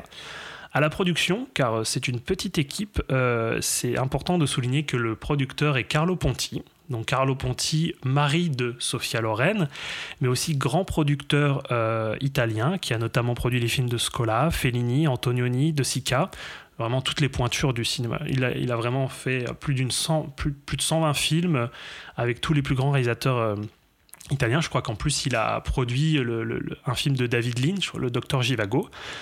À la photographie, on retrouve Pasqualino De Santis, un directeur photo et cadreur qu'on a retrouvé chez Francesco Rosi. Donc Francesco Rosi, c'est l'affaire Mattei et Lucky Luciano.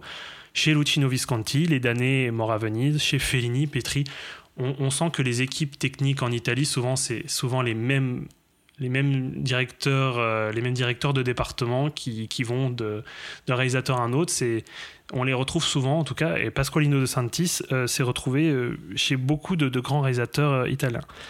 À la musique, Armando Trovagioli, Euh, je n'ai pas trouvé de partition très connue de lui. Euh, j'ai pas souhaité non plus soulever euh, toute sa filmo parce que on va dire que la musique quand même a un côté assez mineur. Euh. Ah ouais, mais j'ai aucun souvenir de la musique justement. J'ai. Bah t'as la musique, mais c'est juste c'est juste la musique tout du long, mm. quoi. C'est pas non plus un truc transcendant. Il y a un gros travail sur le son, on y reviendra après, mm. mais la musique est assez mineure. J'en viens à la distribution, ça va être rapide car il y a les deux acteurs, les, les deux monstres du cinéma italien, Sofia Loren qui joue le rôle de Antonietta. Antonietta Antonietta qui a, qui a un ménate euh, comme, comme compagnon pour cette journée particulière, qui, qui, qui l'appelle tout le temps Antonetta à la place de Antonietta. C'est pour ça, c'était notre petit, petit running gag euh, voilà, pour, pour ces deux derniers jours. Qu'on présente pas Sofia Loren, euh, La Ciociara, hier, aujourd'hui et demain de Vittorio De Sica, Marja l'italienne, fait un nombre incalculable de films. Marcello Mastroianni qui joue le rôle de Gabriele. Donc on a vu dans La Dolce Vita, 8,5. J'ai vu dernièrement La dixième victime de Elio Petri. Dans ma continuité euh, euh, de enquête, j'ai chopé euh, La dixième victime chez Carlotta. C'était en promo, je crois, environ à 7 euros, qui était très intéressant, qui, était, qui joue avec Ursula Andress dans ce film.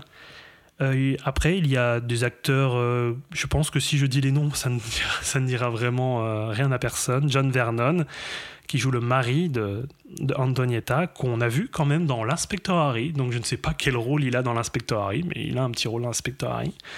Et euh, il a aussi joué dans Y a-t-il enfin un pilote dans l'avion? La suite de Y a-t-il un pilote dans l'avion?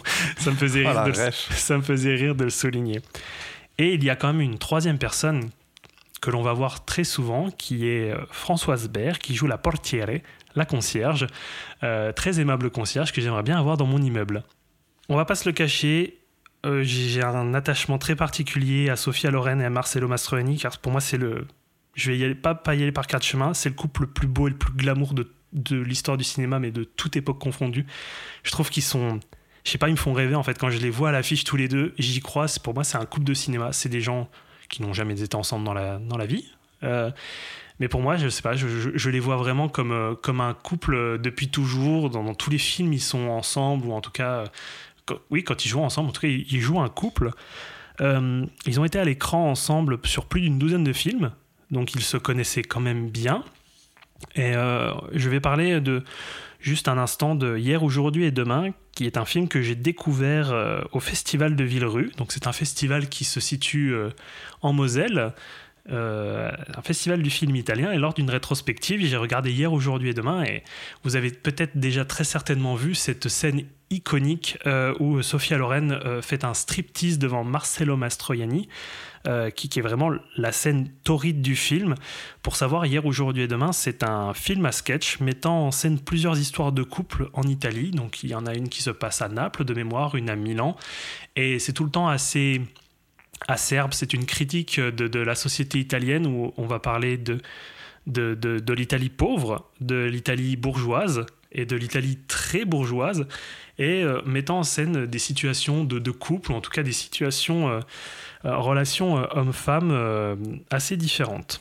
dans une journée particulière, ils sont tous les deux à contre-emploi. tu vas pas me contredire là-dessus, mais ils sont tellement crédibles et magnifiques. Je trouve qu'il y a une belle complicité. Tu sens que c'est. En plus, ils sont sur on va dire, c'est le, grand film avant la fin de leur carrière, doucement. Euh, il y a les années 80 qui vont venir. Marcelo Mastroianni va décéder au début des années 90, si mes souvenirs sont bons. Sophia Loren est toujours vivante. D'ailleurs, elle, est sortie. Bah, son fils, avec qui elle a, bah, le, fils qu'elle a eu avec Carlo Ponti, a réalisé euh, une adaptation de la, vie devant soi de, de, Romain Gary, euh, qui est sur Netflix. Donc c'est un de ses derniers films, mais on va dire qu'elle était dans les années 90-2000, bon, bah, elle était sur le retrait, et puis elle faisait quelques, quelques apparitions dans des films en tant que voilà, star internationale. Sophia Loren, euh, pas un grand, des rôles de grande envergure après coup. Euh, je sais pas, tu as peut-être quelque chose à dire sur euh, leur rôle à contre-emploi euh, sur, sur ah, moi, il faut, que je sois le plus transparent possible. Je vais pas faire semblant d'avoir une, une, culture du, très, très étendue du cinéma, du cinéma italien. Je suis alors déjà pas du tout familier du cinéma d'Ettore Scola et, et, très peu cultivé de cinéma italien. Donc je me planche complètement dans l'inconnu et voilà, je, me laisse vraiment porter. Marcelo Mastroianni, je le connaissais qu'à travers L'assassin d'Elio Petri, donc si vous nous avez écouté euh, quelques épisodes plus tôt, hein, vous, avez bien compris que j'en ai vu que 5 minutes parce que je me suis endormi très rapidement devant. Et encore, t'as cligné les yeux entre-temps. Et euh, donc je connaissais pas tout le background qui, va, qui allait avec l'acteur, donc euh, le fait qu'il représente le tombeur, le charmeur de ces dames, hein, si je puis dire. Ah bah oui, c'est tout à fait ça. Et idem pour Sophia Loren. Moi, je, voyais très bien qui c'était, mais je pense vraiment pas dire de bêtises si je dis que c'est le premier film dans, le, dans lequel je la, je la vois. Donc voilà, tout ça pour dire que le contre-emploi dont tu parles, qui est fait des acteurs, ça pèse pas du tout dans ma, dans ma réception du film. En fait, je le démarque complètement neutre de tout jugement. D'accord. Euh, oui, c'est vrai qu'effectivement, quand on a peut-être vu plus de films de, de Mastroianni ou de Lorraine, euh, bah, on a toujours, oui, cette idée de, de Mastroianni, tombeur, euh, vraiment le cliché de. c'est pas un cliché en tout cas que nous, c'est vraiment le cliché de l'italien qu'on peut percevoir euh, en disant mais voilà c'est quelqu'un de très volubile, très dragueur, tout ça. Et cliché totalement faux hein, par ailleurs. mais c'est vrai que donc déjà on est dans un contre-emploi pour Mastroianni et pour Sophia Loren. tu m'avais parlé, tu t'avais qualifié, tu m'avais demandé en fait si on pouvait la qualifier de femme fatale, Sophia Loren. je ne sais pas totalement. On peut dire oui sur certains films. Après c'est une elle a toujours des personnages forts, je trouve, euh, dans, dans, dans, ses films. Et, là, effectivement, de la voir en, mère de famille, mais totalement mais fatiguée, les joues assez émaciées, très soumise dans son, dans son couple qui, bah, qui est, qui est, l'esclave de la famille, quoi. Euh, et pas du tout mise en valeur euh, et on a tout le temps la, vision de, de l'incarnation de la beauté de, italienne, voilà, euh, méditerranéenne de Sofia Loren. Là, euh, c'est totalement annihilé. Et d'ailleurs, Ettore Scola avait apparemment plus ou moins émis des réserves sur la sélection, le choix de Sofia Loren par rapport à l'image qu'elle pouvait représenter euh, dans, dans les films qu'elle avait fait auparavant. On, va un petit peu plus rentrer dans, dans le film et ce qui euh, est, un petit peu l'analyser. Euh, c'est un film qui commence déjà par des images d'archives. Donc on a parlé que Mussolini et Hitler se rencontraient le même jour. Donc ces images d'archives en plus qu'on peut voir sur YouTube, euh, des, vraies images d'archives de la rencontre de ces deux affreux, de ces deux tyrans, où on voit des séquences de liesse du peuple romain sur une voix off, en plus avec la, la, radio, la radio-télévision italienne qui commente l'arrivée de Hitler à Rome.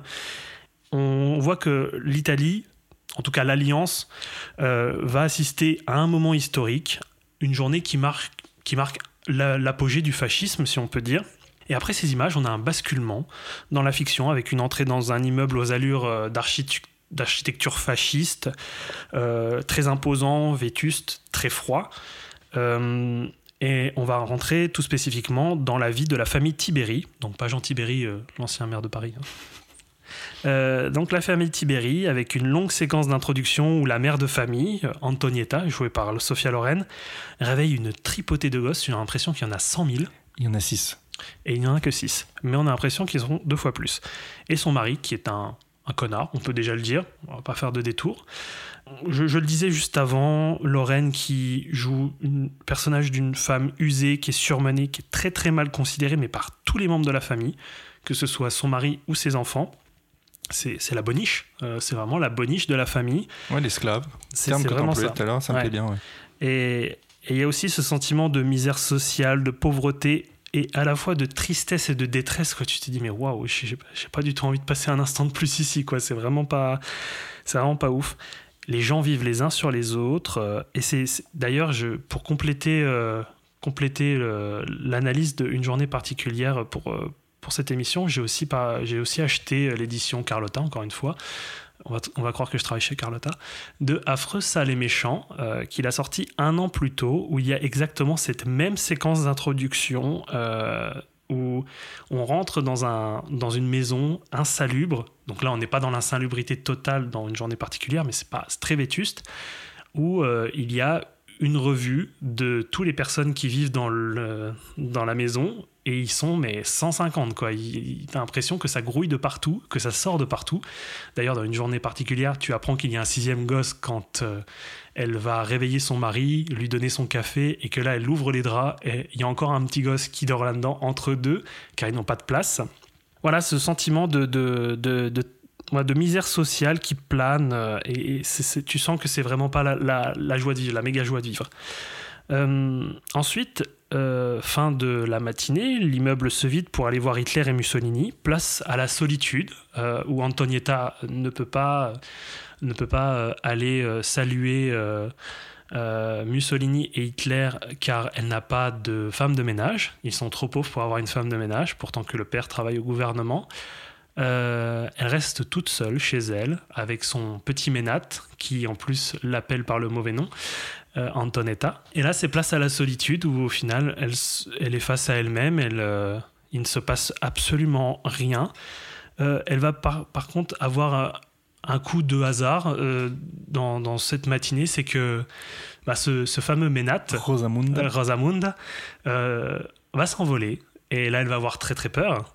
Et il va se retrouver juste en face de, juste en face de l'immeuble, car c'est une cour fermée. Euh, le Ménat va se retrouver sur la fenêtre ou juste à côté de l'appartement de quelqu'un qui vit, qui n'est pas aussi euh, allé voir Mussolini et Hitler, voir la parade militaire. Euh, il s'agit de Gabriele. Vous l'aurez bien compris.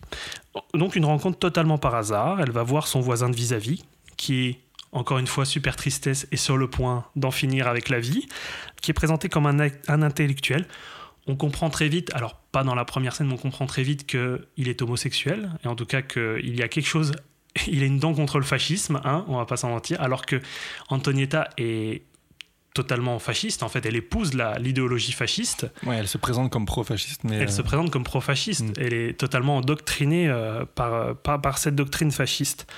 Euh, elle va rechercher le, le Ménat et, il commence un peu à faire connaissance. Et, ça, comme il y, a, en fait, il y a des jeux d'observation. Il y a sa première visite chez Gabriel et, elle voit des tableaux, des tableaux d'art. Elle se dit, hum, c'est étrange, c'est pas le genre de tableau qu'on voit dans des maisons fascistes avec euh, un art qui peut être qualifié de subversif, de la littérature qui n'est pas autorisée par le gouvernement. Elle se dit, ce n'est pas le voisin que je connais, en tout cas je ne l'ai jamais vu, et qui, que, que je, le type de voisin que je peux connaître. Et il y a toute une séquence où elle va récupérer le ménat, elle revient chez elle, lui revient lui donner un bouquin, et en fait il va y avoir un jeu de... Euh, à chaque fois, chacun va rendre visite à l'autre et ils ne vont jamais se quitter jusqu'à la fin du film. Et il y a beaucoup de jeux d'observation, comme je disais, de jugement, car lui euh, est antifasciste, et à un moment donné, lors d'un moment de dispute, euh, lui la qualifie de femme ignorante et bornée par rapport à son endoctrinement beaucoup de disputes, il y a même des jeux de séduction parfois. C'est vraiment la rencontre de deux laissés pour compte, des opprimés d'un régime euh, autoritaire, euh, totalitaire, euh, l'un étant conscient et l'autre étant totalement endoctriné par cette idéologie fasciste, ce qui va, comme je le disais plus tôt, il va y avoir des frictions entre, les, entre les deux. Et, et, ce petit dégoût du fascisme, on va le comprendre assez vite quand Gabriele lui dit que l'ordre et la vertu des médiocres. On pense bien qu'il parle de l'ordre, euh, qui est une des vertus du fascisme. Et il y a une phrase qui m'a beaucoup marqué, euh, où Gabriele, plus loin dans le film, dit Ce n'est pas le locataire du sixième qui est antifasciste, c'est le fascisme qui est anti-locataire du sixième. J'adore. Et c'est vraiment, mais très très bien trouvé. Je trouve que c'est vraiment génial. Et ça, ça montre toute la, bah, toute la situation, en fait, de oui, effectivement, c'est pas lui le problème, quoi. Hein. Ce, n'est pas lui le problème, c'est pas lui le subversif. Mais si mes souvenirs sont bons, Gabriele, ça fait, ça fait que quelques temps qu'il est dans cet appartement. Effectivement, ça fait, que quelques mois qu'il mm. est, euh, et, il est prêt à partir. Il est en, transition. Il est en transition, il fait ses bagages, quoi. Mm. Là, il était prêt à faire ses bagages pour l'au-delà, mais euh, il a la vie, en tout cas. Euh, le petit Ménat et Antonietta, Rosamund et Antonietta vont lui sauver la vie. Euh, et euh, il va décider de, continuer à vivre. Et euh, il, va, il, va après, et lui, effectivement, en transition, il prépare ses bagages. En tout cas, il va. En transit, je crois, en fait. En transit, voilà. Après cela, lors de ces jeux d'observation, comme je disais, il va y avoir vraiment des discussions qui vont s'opérer entre eux. Et Gabriele va commencer une déconstruction de l'endoctrinement d'Antonietta euh, qui, fait des œuvres. Antonietta fait des œuvres à l'effigie du Duce, euh, des albums photos commentés. Euh, elle épouse une idéologie, une idéologie en plus où elle est totalement insoumise. Et à un moment donné, Gabriele lui demande Mais vous avez marqué sur votre album photo, le génie est, est uniquement masculin. Est-ce que vous êtes d'accord avec ça? Et là, elle se rend compte que c'est pas normal. Elle se dit Mais bien sûr, mais bien sûr que j'ai, bien sûr, c'est normal. Et elle se, retrouve face à la bêtise fasciste, pas à sa bêtise, mais à, sa bêtise à la bêtise du, du fascisme. Et il y a d'autres moments assez perturbants où, quand elle parle de son amour et de son admiration du Duce, euh, elle va dire qu'un jour elle l'a rencontré, elle a failli tomber dans les pommes et elle a su le jour-là qu'elle était enceinte d'un enfant la manière dont elle s'est expliquée, tu as l'impression qu'en fait, il y a eu une sorte d'immaculée conception, que genre. De par le regard Ah ouais, non, mais juste le Duce l'a rendue enceinte, quoi. Elle, était enceinte vraiment limite du Duce, quoi. Là, t'es genre, waouh! On va se calmer, Antonietta, hein. on, va, prendre une petite tisane ou un café, et puis on va en parler, euh, on, va en parler tranquillement. Inconciliabile con la fisiologia e la psicologia femminile, il genio è soltanto maschio. Lei è d'accordo? Certo che sono d'accordo. Perché?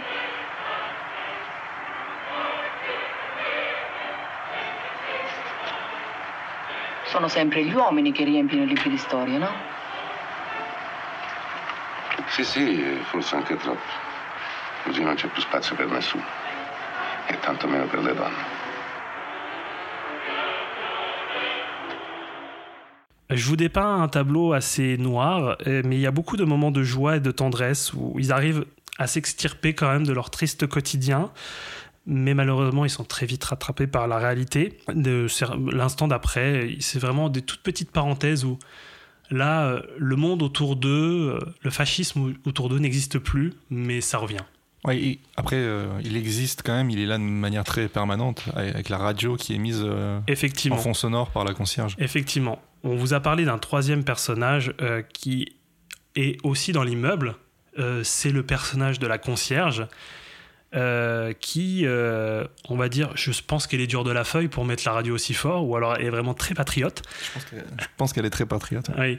elle va mettre la radio au tout début de la matinée quand la parade militaire commence, et en fond sonore, on entend tout le temps la radio, parler avec l'animateur radio qui décrit ce qu'il se passe sur place avec Mussolini et Hitler.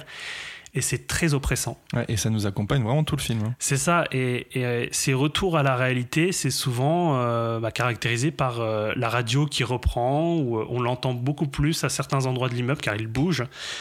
Euh, ça participe à cette allégorie de, l'oppression, euh, euh, de la condition des personnes opprimées, une femme soumise, réduite à sa simple fonction de, reproduction, et un subversif, c'est le mot qui est employé, pour qualifier son homosexualité, qui lui en fait était aussi animateur radio pour le, le, régime, mais qui a été qualifié de déviant, et donc on l'a écarté de la radio, et il se retrouve sans emploi, et donc comme on disait qu'il est en, transit, effectivement on dira peut-être à la fin ce qui se passe ou ce qui ne se passe pas, parce que moi, je, il n'y a pas vraiment de réponse à ce qui se passe, mais on, quand même, on suppose ce qui, va, ce qui, va se passer pour Gabriele. Cette journée se passe, euh, il y a, comme je disais aussi, quand même des moments de joie, il y a aussi des moments d'amour, et c'est vrai qu'il y a une séquence assez particulière où, sachant maintenant que Gabriele euh, est homosexuel et qu'il n'a pas d'attirance envers euh, Antonietta, Antonietta va quand même essayer de s'extirper de, son, de, sa triste vie en embrassant Gabriele et euh, en faisant l'amour avec lui. Et on sent que c'est vraiment un, acte sur le moment de... Je ne sais pas si, on peut appeler ça un acte de, de dévouement. Euh, ou un acte d'abandon total. Un acte d'abandon total où en fait les deux se retrouvent et je ne sais pas s'il y a vraiment forcément de l'amour des deux côtés, mais ils se retrouvent dans leur solitude et, il y a cet acte d'amour qui est, certes, quand même, sur la première vision, tu te dis, c'est assez étrange, c'est pas le genre de choses que, que tu ferais dans cette situation. Euh, surtout que euh, Gabriele n'a pas l'air d'être très, à l'aise à, ce moment-là. Euh, mais ils, font l'amour quand même et elle retourne Elle retourne chez elle à la fin de la journée. La, fin se termine, tout le monde revient de la parade. C'était super, selon, euh, selon les gens de la parade, selon sa famille. Et elle se retrouve toute seule, en train de penser à Gabriele qui est de l'autre côté. Et euh, la journée se termine, et c'est là le moment le plus glaçant, où euh, il y a vraiment un retour à la normale, retour à la soumission et au devoir conjugal pour Antonietta. Et à la fin, Gabriele, et on vient le chercher. Il y a deux personnes en costume qui viennent le chercher et il part. Et on ne sait pas où il part. Je pense que euh, on va vous laisser un petit peu euh, la surprise de savoir peut-être où il part. Après, il n'y a pas d'explication, donc je ne, je ne pourrais pas avancer quelque chose, mais on suppose très fortement Il prend le bateau, en tout cas. on va dire qu'il prend le bateau, exactement.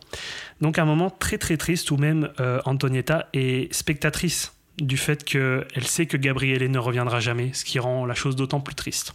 Donc voilà pour cette histoire. Euh, je vais parler de quelques éléments, dont la pho- photographie qui est très importante dans le film. Euh, il y a un gros travail de désaturation de l'image qui a été conçu par euh, Scola et Pasqualino de Santis.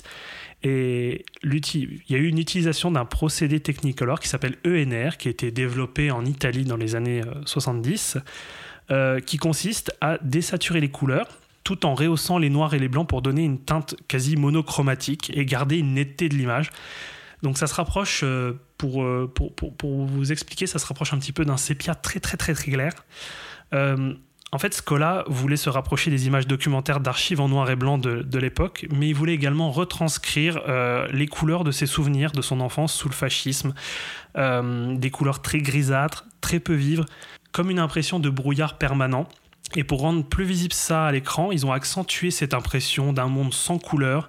Ils ont décoloré tous les vêtements et les éléments du décor pour essayer de, rendre ça le plus euh, décolorisé euh, possible c'est une technique qui est devenue obsolète euh, et c'est peut-être ça qui a freiné la restauration tardive du film parce que la première restauration a été effectuée en 2003. Euh, je ne sais pas si ça a vraiment freiné tant que ça. Mais je pense que ça a quand même participé, étant donné que c'était une technologie particulière qui n'était plus utilisée, pour essayer de retrouver un négatif qui avait eu ce traitement, essayer de le retravailler. Et à l'époque, il n'y avait pas non plus la restauration numérique, donc c'était d'autant plus difficile en argentique de devoir euh, refaire ces modifications. Euh, c'est pour ça que je pense qu'on a eu qu'une restauration dans les années 2010. Quelques petits points aussi sur la mise en scène. C'est une mise en scène qui est élégante et qui est très fluide. Il y a une très belle gestion des, espaces. On est dans un presque huis clos pendant tout le film. Il y a une très belle chorégraphie des mouvements dans ces espaces entre les appartements qui se font face. Il y a une séquence sur le toit, sur la cour intérieure d'où monte le son de la radio et où la, concierge qui est pro-fasciste qui épie les faits et gestes des personnages dans l'immeuble. Euh, et aussi de très beaux mouvements de caméra au sein de l'immeuble, des plans et des prises de vue qui retranscrivent les, sentiments des personnages et matérialisent un petit peu l'évolution euh, de leur relation. Par un moment, il y a un plan ils sont séparés par, euh, par un mur où il y a deux portes. Euh, Marcello Mastroianni, donc Gabriele, est dans un encadrement de porte. Euh, Antonietta est dans un autre encadrement de porte, ce qui montre que là ils ont une dispute et, et, là il y a peut-être une tentative de, En tout cas, ils sont séparés, ils vont essayer de se retrouver dans, le cadre. Et il y a un autre plan aussi euh, magnifique où ils se retrouvent tous les deux euh, dans un miroir. Donc il y a un mouvement où il y a une porte où il y a un miroir qui se ferme et donc on les revoit tous les deux dans, dans, le, même cadre, dans le même cadre. Voilà, beaucoup de plans qui montrent la séparation euh, de deux mondes qui sont de deux mondes et de deux personnages qui se font face et puis après la réconciliation de ces deux mondes euh, qui essayent de, de se retrouver euh, malgré, malgré leurs différends. Quentin a, a introduit juste avant la partie son, la partie sonore, euh, pendant tout ce film, on entend donc la retransmission de la parade militaire dans l'immeuble, oppression sonore très violente, une, omniprésence, une omniprésence de l'oppression fasciste, et une gestion des silences qui est super glaçante, qui est très pesante entre les personnages, où la radio vient s'immiscer dans leur intimité et vient briser leur intimité. On peut parler de, d'un dialogue qui s'installe entre la retransmission radio et les personnages qui ne peuvent pas s'échapper de leurs conditions de soumission et d'oppression. C'est, vraiment l'une des choses qui m'a le plus marqué dans le film, c'est l'usage sonore de la radio qui est vraiment fantastique. Du point de vue de la réception, euh, on peut dire que c'est le film le plus connu de Scola, euh, mais également des, des, deux interprètes qui ont quand même une carrière énorme. Mais c'est vrai qu'il est souvent cité euh, il est souvent cité comme l'un des points culminants de leur carrière, un film qui a été unanimement salué. Il était en compétition pour le Festival de Cannes en 77. Il est reparti bredouille. Moi, ce que je trouve assez dingue, parce que en regardant la compétition, il y avait des très bons films. Je n'ai pas tout vu, je n'ai pas tout jugé, mais en voyant une journée particulière, tu peux te dire franchement qu'il a l'étoffe d'une palme d'or ou vraiment d'un très grand film. Je sais pas, tu pourras peut-être euh, dire si c'est le cas. ou Ouais, pas. non, moi je suis relativement d'accord avec toi, mais après, j'ai pas, je sais pas ce qui était en compétition euh, à cette époque-là, donc je. Alors, je peux, en tout cas, je peux te dire que le, le film qui a reçu la palme, c'est Padre Padrone euh, des frères Taviani, que je n'ai pas vu, qui a remporté la, la palme. Mais il a quand même eu d'autres d'autres prix, dont le César du meilleur film étranger en 78. Euh, il a eu le Golden Globe du meilleur film étranger également en 78 et des nominations aux Oscars. Euh, nomination pour le film en meilleure langue étrangère et un Oscar pour le meilleur acteur de, de Mastroianni. Voilà, juste des nominations. En tout cas, c'est un film qui a été salué dès d'entrée de jeu. Ouais, ça reste prestigieux comme. euh, Voilà.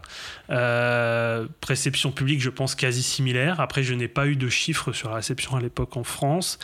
Euh, mais c'est un film, en tout cas, je pense que tout le monde est d'accord pour dire que c'est un très beau film.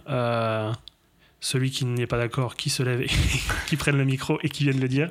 Euh, non, effectivement, j'ai jamais entendu de, de dissonance vis-à-vis de la réception du film qui, je pense, pas me tromper en me disant que je peux utiliser le, le terme galvaudé de chef-d'œuvre. Ah, Vin, je vais être franc avec toi, c'est de la merde ton film. Ok. J'en prends note. Euh, juste pour terminer, je te laisse la parole parce que j'ai l'impression d'avoir parlé pendant 100 ans, euh, Quentin. On Euh, est dans les temps là, c'est bien. Voilà, mais si tu as des choses à dire après, je suis vraiment très heureux. de- je- je- très- J'ai envie de savoir ce que tu en as pensé. Parce que tu es resté, tu t'en as pas trop parlé. Je suis resté très silencieux. Voilà, tu m'as surtout dit que c'était nul à chier pour me faire chier. Mais j'ai trop envie d'avoir ton ressenti. Pour, pour continuer, si, déjà, j'ai juste envie de vous dire, parce que c'est vrai que c'est un petit peu mon habitude d'ouvrir un petit peu plus large, aller au-delà du film si vous avez envie de découvrir d'autres choses, euh, si vous avez vu une journée particulière. Déjà, moi, si vous avez regardé une journée particulière, ça me fera énormément plaisir. Franchement, ça me toucherait énormément parce que je sais pas, ce film me touche à un point. Si, si vous n'avez pas aimé, ne lui dites pas par Ne contre. le dites pas parce que je pense qu'on sera plus amis si on se connaît. voilà. Mais euh, déjà, si vous le regardez, je serai vraiment comblé, très heureux. Et ça me touchera beaucoup.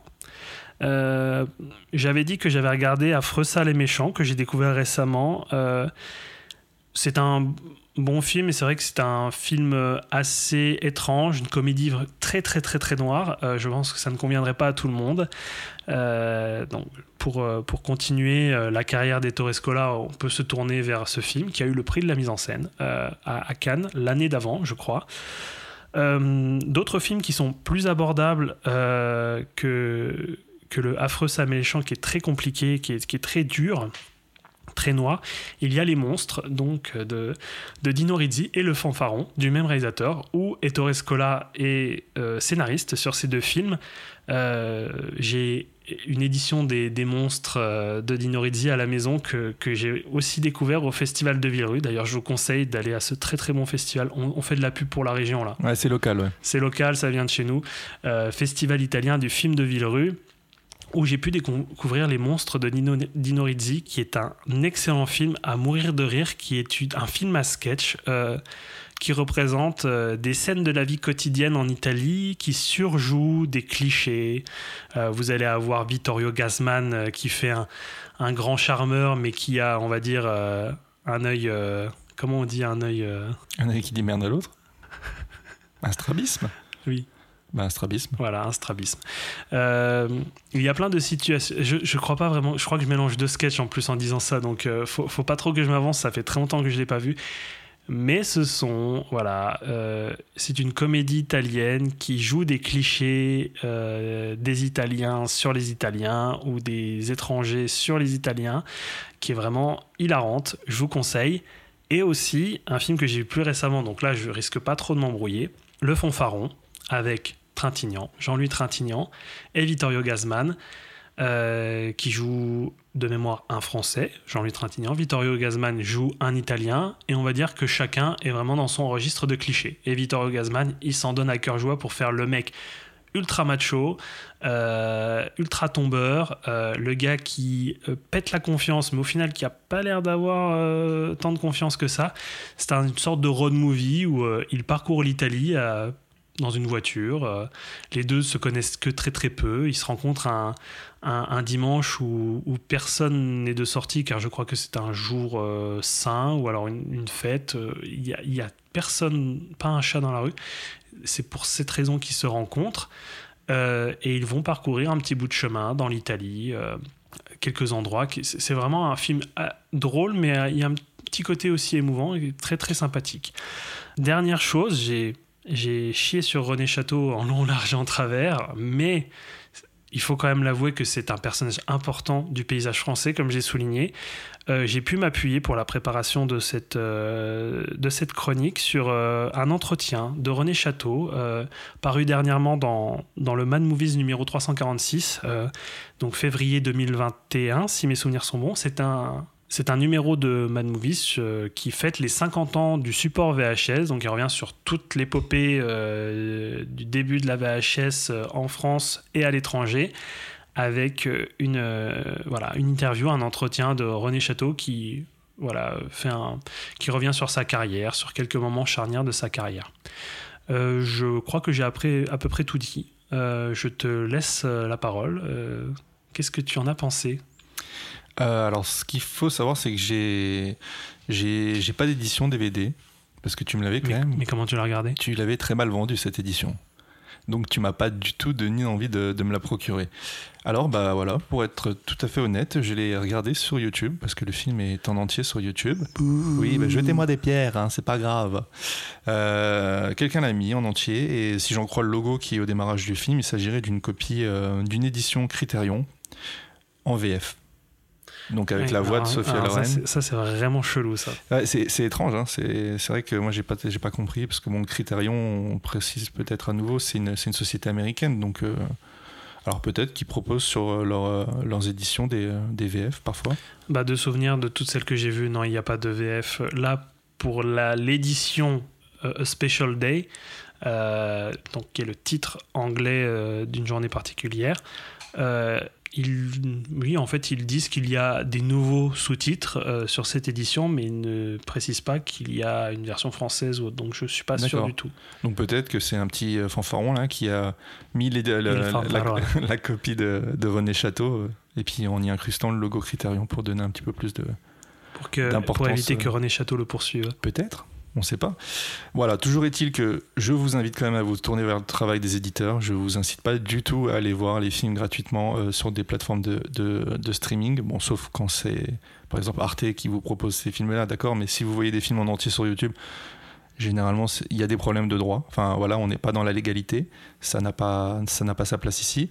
Après, on va pas faire non plus, on- comme tu dis, tu l'as regardé, ça nous arrive parfois, de, si tu le trouves, de pouvoir le regarder. euh, je sais que C'était c'était pour moi le seul moyen de pouvoir Oui, le, sûr, le c'est voir. Euh, effectivement, tu, j'aurais pu acheter un DVD René Château.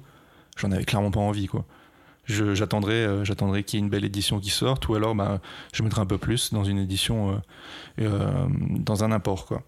Donc voilà. Si, si le travail des éditeurs est bien fait, tournez-vous vers le travail des éditeurs. Voilà, c'est tout ce que je peux vous conseiller. Et je me suis posé la question de savoir si c'était disponible sur des plateformes. Est-ce que tu as un peu creusé la. je suis pas certain, je crois pas. Ok. Parce que je, je pense avoir vérifié avant de, de me dire que ça allait me ça allait m'ennuyer quand même de j'ai pas donné des sous à René Château mais j'ai donné des sous pour une édition René Château bon après je dis ça j'en ai quelques-unes hein, derrière hein, tu pourrais les regarder Oui, mais moi aussi j'en ai, mais bon.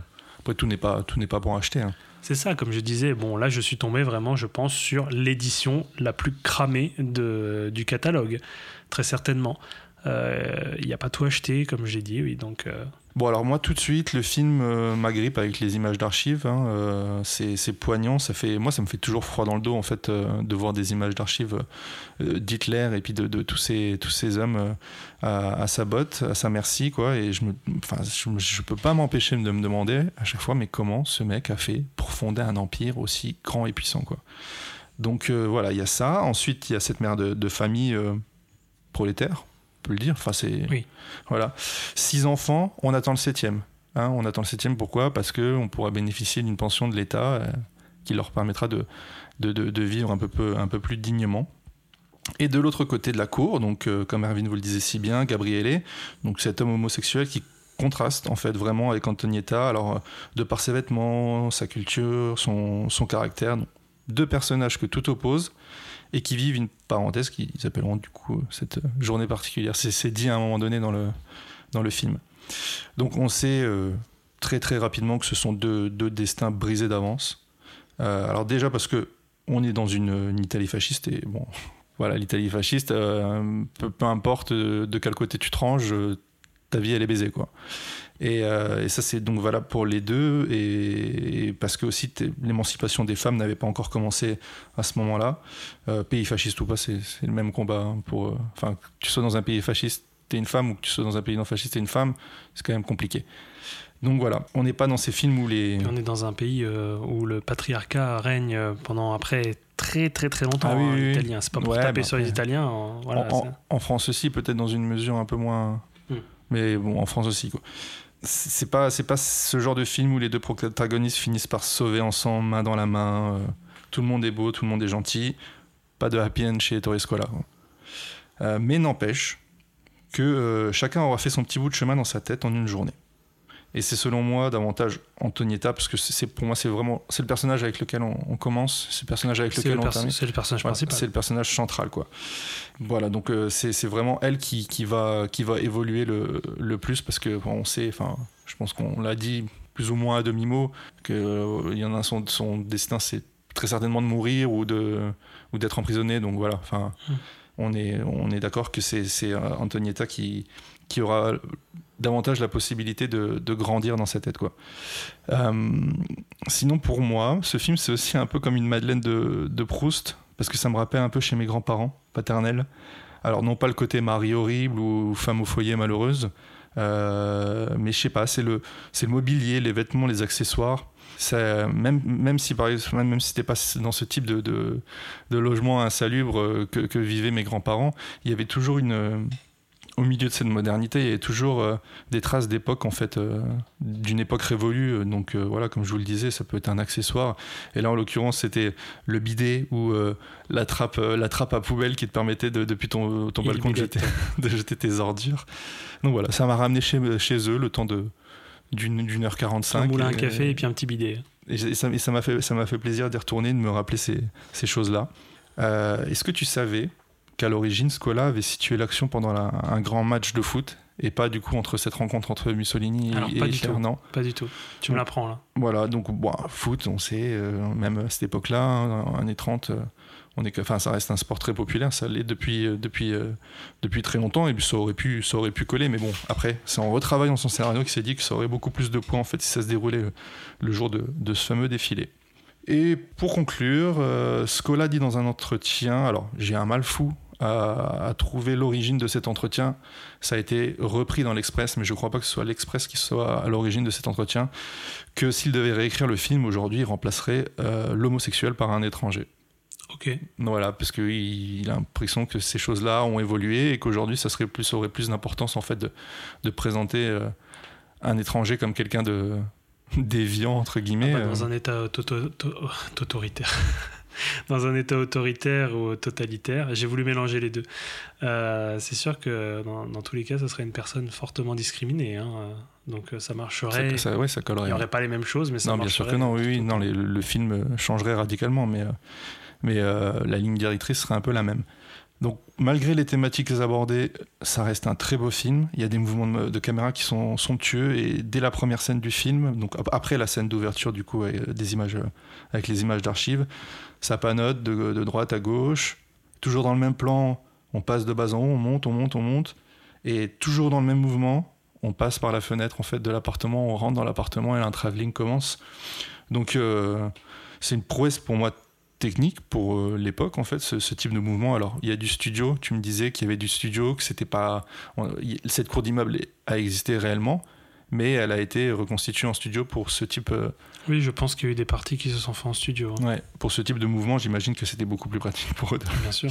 Donc, euh, donc ouais, donc on sait qu'en plus les- le matériel de l'époque c'est pas le matériel d'aujourd'hui. Bon voilà, et j'aurais adoré voir comment ça a été ça a été réalisé. Donc, euh, Un petit making-of n'aurait pas été de trop, mon cher René. Oui, c'est vrai, mais, Mais bon, même je pas sûr qu'il en je- existe. Je hein, pense pas qu'il en pas. existe, malheureusement. Euh, ce serait intéressant de savoir ce qui existe comme bonus sur les. Effectivement. J'ai regardé, j'ai regardé en fait, euh, je, je peux te le dire, il- sur l'édition Criterion, il n'y a pas grand chose. je crois qu'il y a un entretien télévisé de chez Johnny Carson avec Mastroianni et Lorraine. Euh, en fait, il y a très très peu de de bonus d'époque, de, en fait, oui, de, making of ou, ça va être. euh, je, crois qu'aussi il y a un entretien de, de, Scola. euh, c'est sûr, c'est très intéressant. Et je crois que c'est l'une des éditions Criterion où j'ai vu qu'il y avait le moins de bonus. Je, je pense malheureusement qu'il n'y a pas énormément de choses à retrouver, si ce n'est des, des, je sais pas, un entretien d'un journaliste qui va te présenter le film, des choses comme ça. Euh, Il n'y a pas, il a pas grand chose à se mettre sous la dent déjà chez Criterion, quoi. En tout cas, moi, je suis très content d'avoir découvert ces deux, ces deux acteurs-là dans ces contre-emplois, en fait, et, et de pouvoir partir euh, de- avec cette base-là, en fait, dans leur filmographie. Voilà, enfin, de, de démarrer par ça, et puis ensuite euh, me tourner vers d'autres, vers d'autres choses. Donc, merci, en tout cas, pour cette belle, belle, belle Bah, je t'en découverte. prie, je suis vraiment très heureux que tu aies bien aimé. Je vais pouvoir te reparler alors. oui, on va pouvoir, on va pouvoir Si t'aimais pas, Mais après, toi, t'as pas trop aimé Un frisson dans la nuit, donc peut-être que moi, à mon tour, je vais devoir euh, N'importe quoi. couper les ponts. N'importe quoi. Non, non, ne coupons pas les ponts. Le bimbe innamorate, i taranci comprate, il magico sapore. D'accordo, basta con il lei, da questo momento ti darò per tu.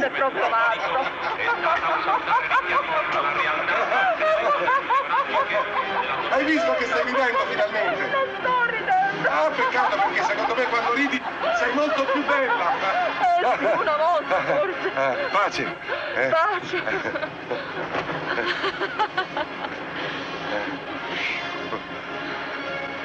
L'azzurro cielo nel fulgore del suo sole primaverile. Ne coupons pas les ponts, mais terminons peut-être cette émission. Terminons cette émission, et comme à notre habitude, nous allons vous offrir un DVD Le DVD. Le Et ce mois-ci, c'est moi qui vous offre un DVD. Je l'ai fraîchement choisi dans ma DVD Tech. Donc je vais vous lire le synopsis. Je vais faire comme Erwin, tiens. Je vais lire le synopsis. Ah, mais t'es obligé, de toute façon, c'est le, Oui, le- format du jeu. J'avais Hein, envie de te eh. tacler un peu. Alors, c'est parti, c'est Georges et ses deux amis, Max et Ricky, qui font partie d'un groupe de rock et rêvent de gloire. Quand ils ne sont pas en concert ou en répétition, ils travaillent dans les cuisines d'un asile psychiatrique regroupant les malades les plus dangereux. Une nuit, alors qu'une tempête fait rage, le système de sécurité tombe en panne. Les portes s'ouvrent et les occupants de l'asile s'échappent de leurs cellules. Les trois amis n'ont alors qu'un seul objectif survivre. Alors, je ne peux absolument rien dire sur ce film car je ne l'ai pas vu. Ah, il me semblait que tu l'avais visionné. Non, je n'ai pas vu. Mais je sais que le visuel donne envie. Le Ouais, visuel ouais. du DVD donne beaucoup envie de voir ce film. Et, Malgré le qu'on soit chez M6 Vidéo, c'est une belle crois- affiche. il n'avait pas été sélectionné dans un festival, peut-être. euh, Il a fait Toronto et euh, bah, Gérard May aussi. Oui, bah c'est ça, Gérard May, je me disais bien. Ok. Ah bah c'est de, c'est de mon festival, Oui, oui, hein, surtout Gérard May. Hmm, On aime beaucoup. on aime bien. on est impatient de pouvoir le retrouver. Oui, ah oui, ce serait bien. Alors pour gagner ce DVD, n'hésitez pas à nous envoyer un petit message privé pour nous donner la réponse. Et si vous êtes sélectionné et si vous gagnez ce DVD, on vous enverra le DVD avec nos propres PCTAS. On est pas radin quand même. Et euh, vous pourrez découvrir le film, vous pourrez avoir le film chez vous et le découvrir. Euh, voilà pour le, le DVD, je pense qu'on peut clôturer là-dessus. On va clôturer là-dessus et on va clôturer en vous remerciant à nouveau Encore et, une fois, et en précisant qu'on est disponible sur toutes les plateformes d'écoute. Erwin, on se retrouve le mois prochain. Oui, tout, le mois prochain, toujours vivant, toujours debout, rassurez-vous, on sera là. Sur ces belles paroles, on se dit au revoir. Voilà, sur les paroles de Renaud. Allez, au mois prochain, salut Salut les cinéphiles.